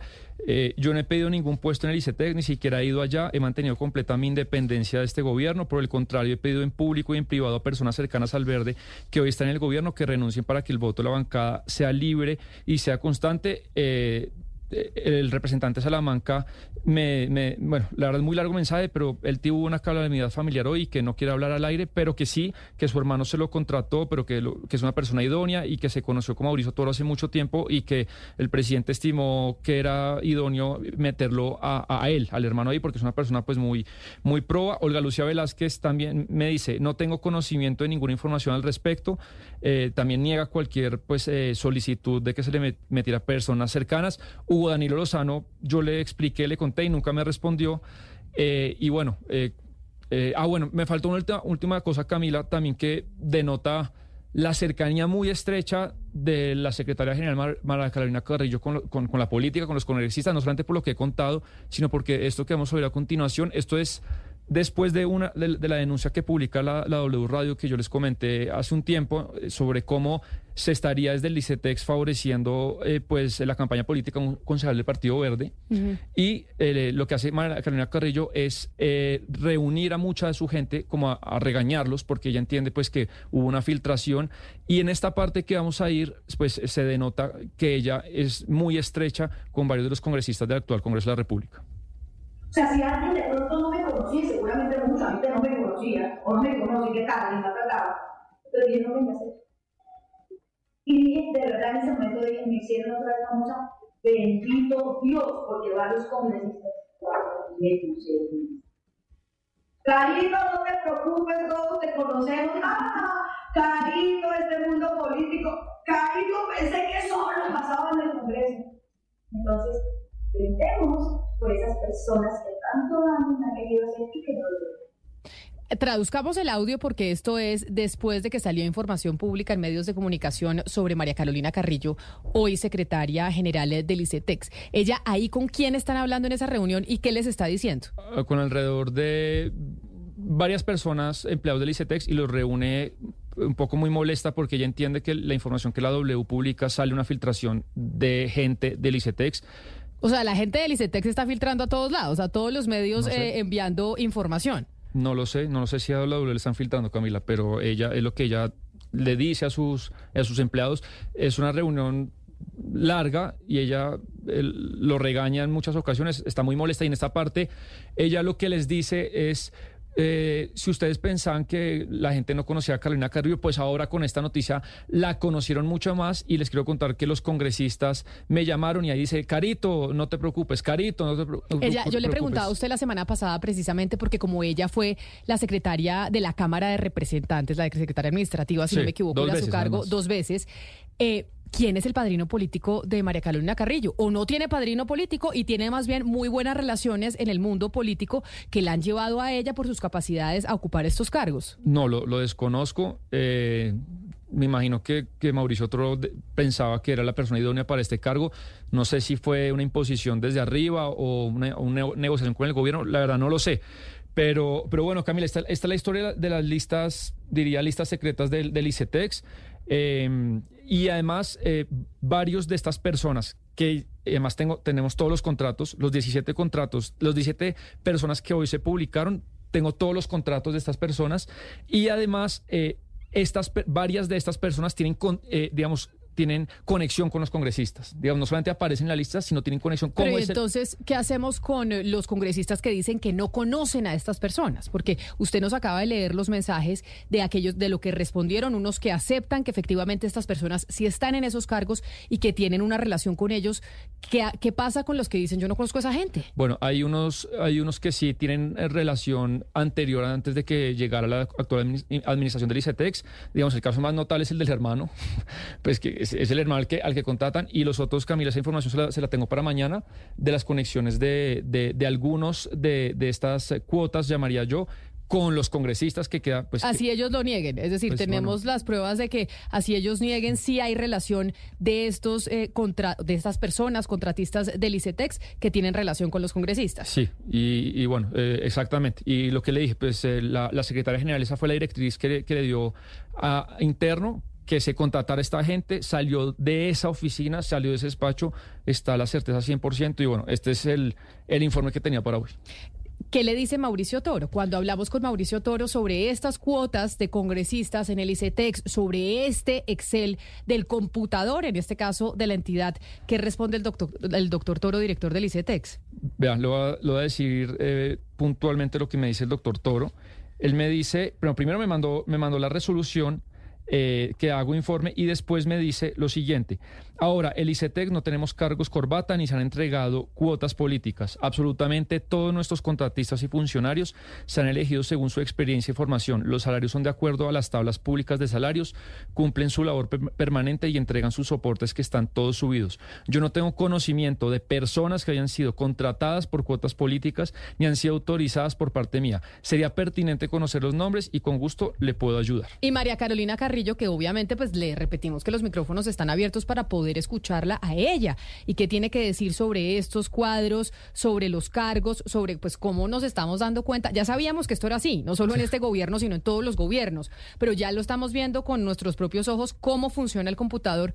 ¿Qué dijo la doctora Carrillo? Pues esta mañana la, saludé eh, y ella me saludó, digamos, me respondió eh, buenos días Sebastián, y le conté qué es lo que se iba a salir y que nuevamente el, espacio de Blue Radio estaba abierto para ella y no me respondió, no, no me volvió a responder. Pues bueno, a estar eh, pendientes entonces mañana, porque hay congresistas que dicen que no tienen nada que ver con estas personas que aparecen en ese Excel que sabemos 100% sale de la Secretaría General, sino entonces, si no tienen nada que ver, ¿por qué están los nombres ahí? Si ellos no los conocen, pues mañana vamos a hablar precisamente de esas relaciones entre quienes contrataron, que aparecen en el Excel y que tienen relaciones con los congresistas que han salido mencionados. Son las 12 del día, 44 minutos. Oscar, así funciona el computador, en este caso en una sola entidad. Pero este computador y, estos, eh, y este Excel está en todas las entidades y así es como logran llevar el récord de a quiénes se contrata, a quién se le dio su puesto, qué congresistas tienen tantos cargos y demás para poder presionar también en el Congreso de la República, porque así, nos guste o no, funciona la política. Mire, Camila, el computador no miente. No miente el computador porque ahí está todo, ahí queda todo registrado. Y en este caso del ICETEX estamos hablando de un presupuesto de 5.8 billones de pesos, casi 6 billones de pesos, Camila. De tal manera que sí es bueno que todo el que está involucrado aclare cuál fue su participación. Pero el computador no miente, Camila. Pues vamos a hacer una pausa, vamos a hacer una pausa y ya regresamos a Mañanas Blue.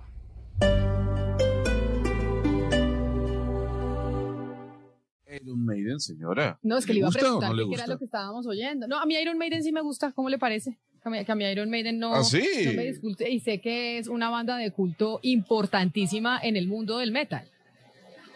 Sí, señora, es de las bandas más importantes del metal. Pues, noticia positiva para Colombia, sigue siendo nuestro país, Camila, un punto de referencia en cuanto a conciertos, porque Maiden ya se sabía que iba a venir a Colombia el año que viene, pero tal vez no se tenía claridad en cuanto a la fecha exacta. 24, 24 de noviembre. Maiden en el estadio El Campín en Bogotá, 24 de noviembre del año que viene. O sea, un año exacto. la preventa, en un exactamente, en un año. Pero, pero le voy a decir algo, Camila. Usted puede empezar a comprar la preventa en Aval, si es cliente Aval, el 4 y el 5 de diciembre. Entonces, le doy los precios de las boletas. La más cara, 559 mil pesos. ¿Le parece costoso? No, pues para No hacer Iron Maiden costoso. no, no me parece. Estadio El Campín, o sea, lo que quiere No. decir que esta banda Sí, eh, logra, o, o por lo menos especulan que va a lograr llenar ese estadio. De eso no, lo- de eso no tenga ni duda, Camila. Maiden es tal vez, repito, una de las bandas más importantes dentro del heavy rock o del metal.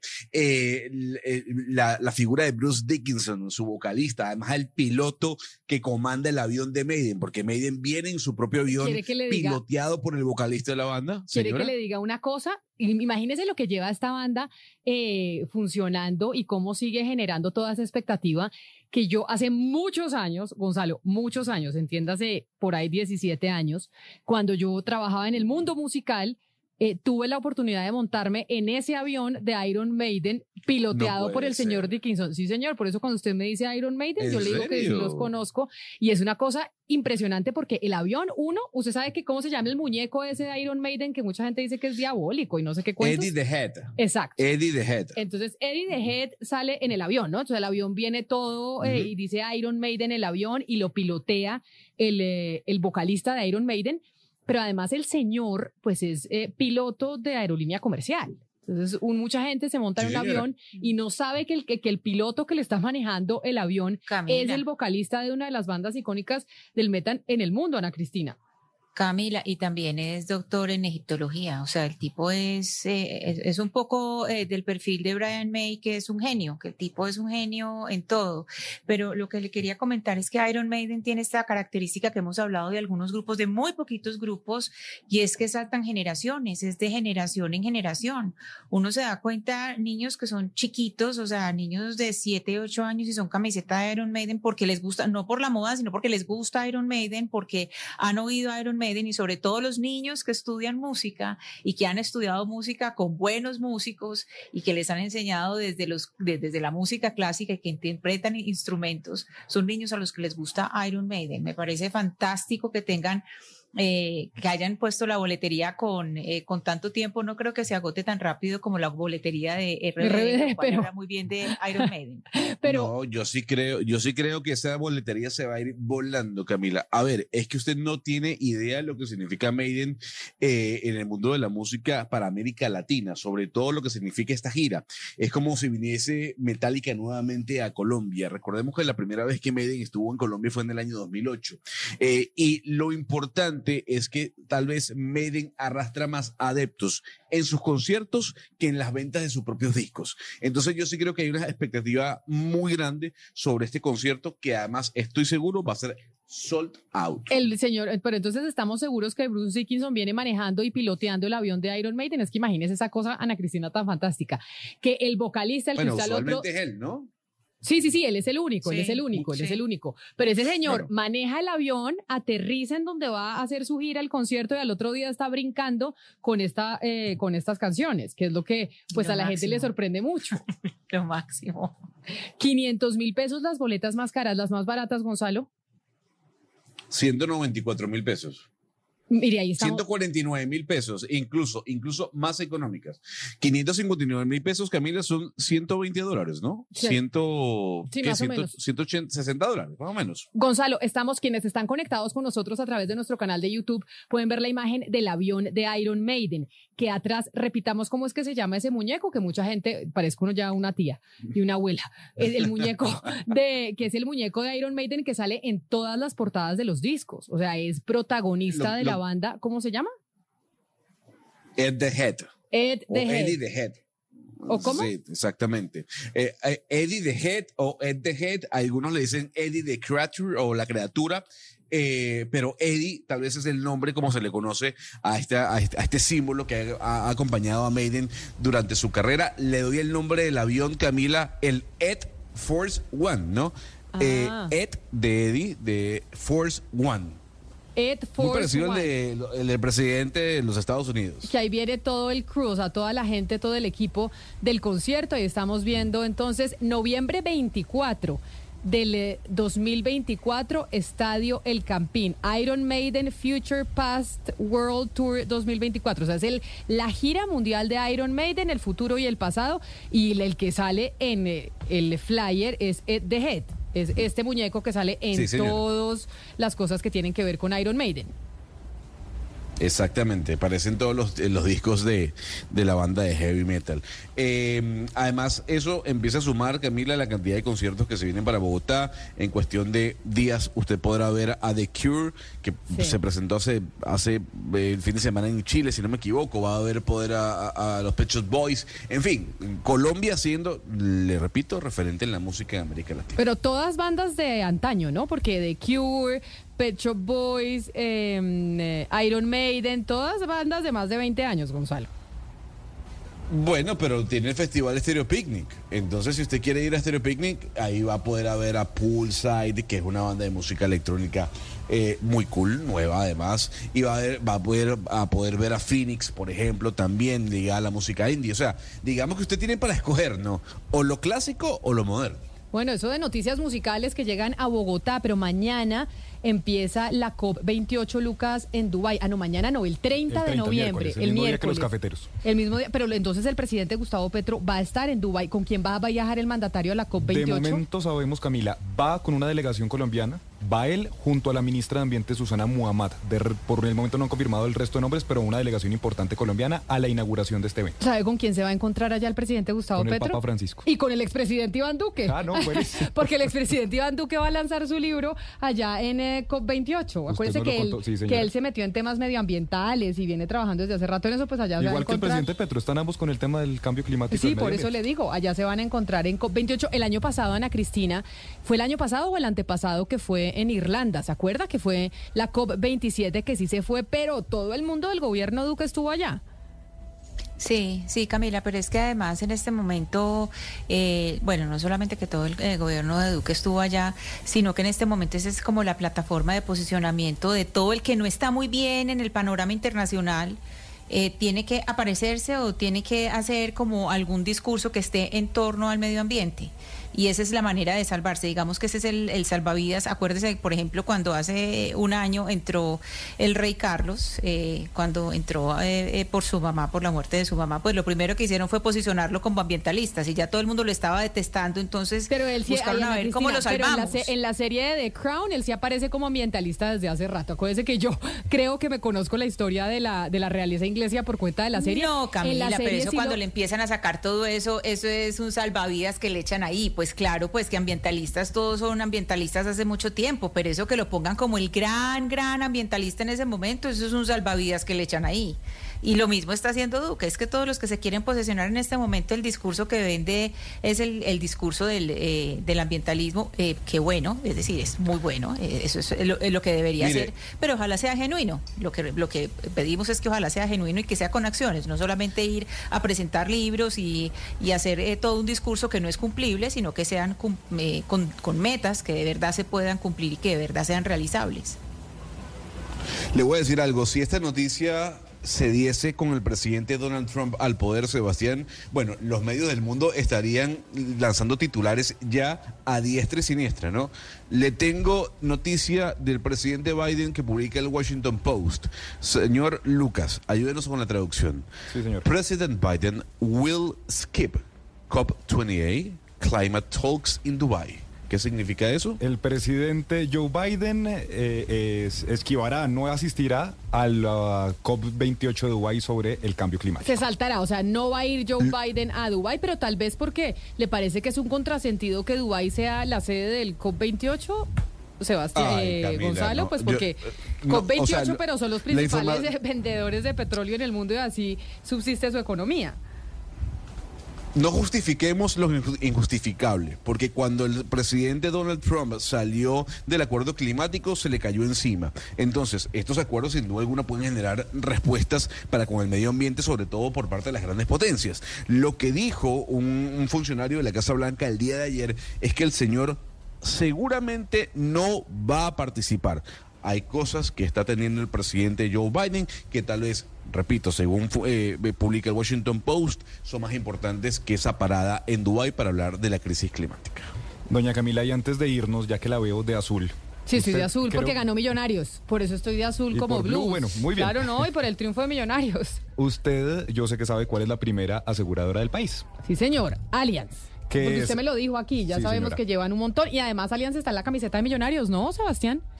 En la de ahorita sí. Sí, señor. Y patrocina también al Museo de Arte Moderno de Bogotá y Allianz no solo está aquí, sino que también está en los momentos del día a día, está en los viajes, en el centro comercial, en el supermercado, cuando usted va al médico y hasta cuando se sube a un avión. Allianz Camila es la aseguradora que siempre está sin que nosotros lo sepamos, porque cuando la necesitemos seguro está y con Allianz seguro estamos. Seguro estamos. Así llegamos nosotros al final de esta edición de Mañanas Blue. Ustedes sigan conectados con eh, Blue Radio porque ya llegan nuestros compañeros de Meridiano con la actualización de todas las noticias más importantes a nivel internacional y a nivel nacional. Nos encontramos mañana a la misma hora. With Lucky Land slots, you can get lucky just about anywhere. Dearly beloved, we are gathered here today to. Has anyone seen the bride and groom? Sorry, sorry, we're here. We were getting lucky in the limo and we lost track of time. No, Lucky Land Casino, with cash prizes that add up quicker than a guest registry. In that case, I pronounce you lucky. Play for free at LuckyLandSlots.com. Daily bonuses are waiting. No purchase necessary. Void where prohibited by law. 18 plus. Terms and conditions apply. See website for details.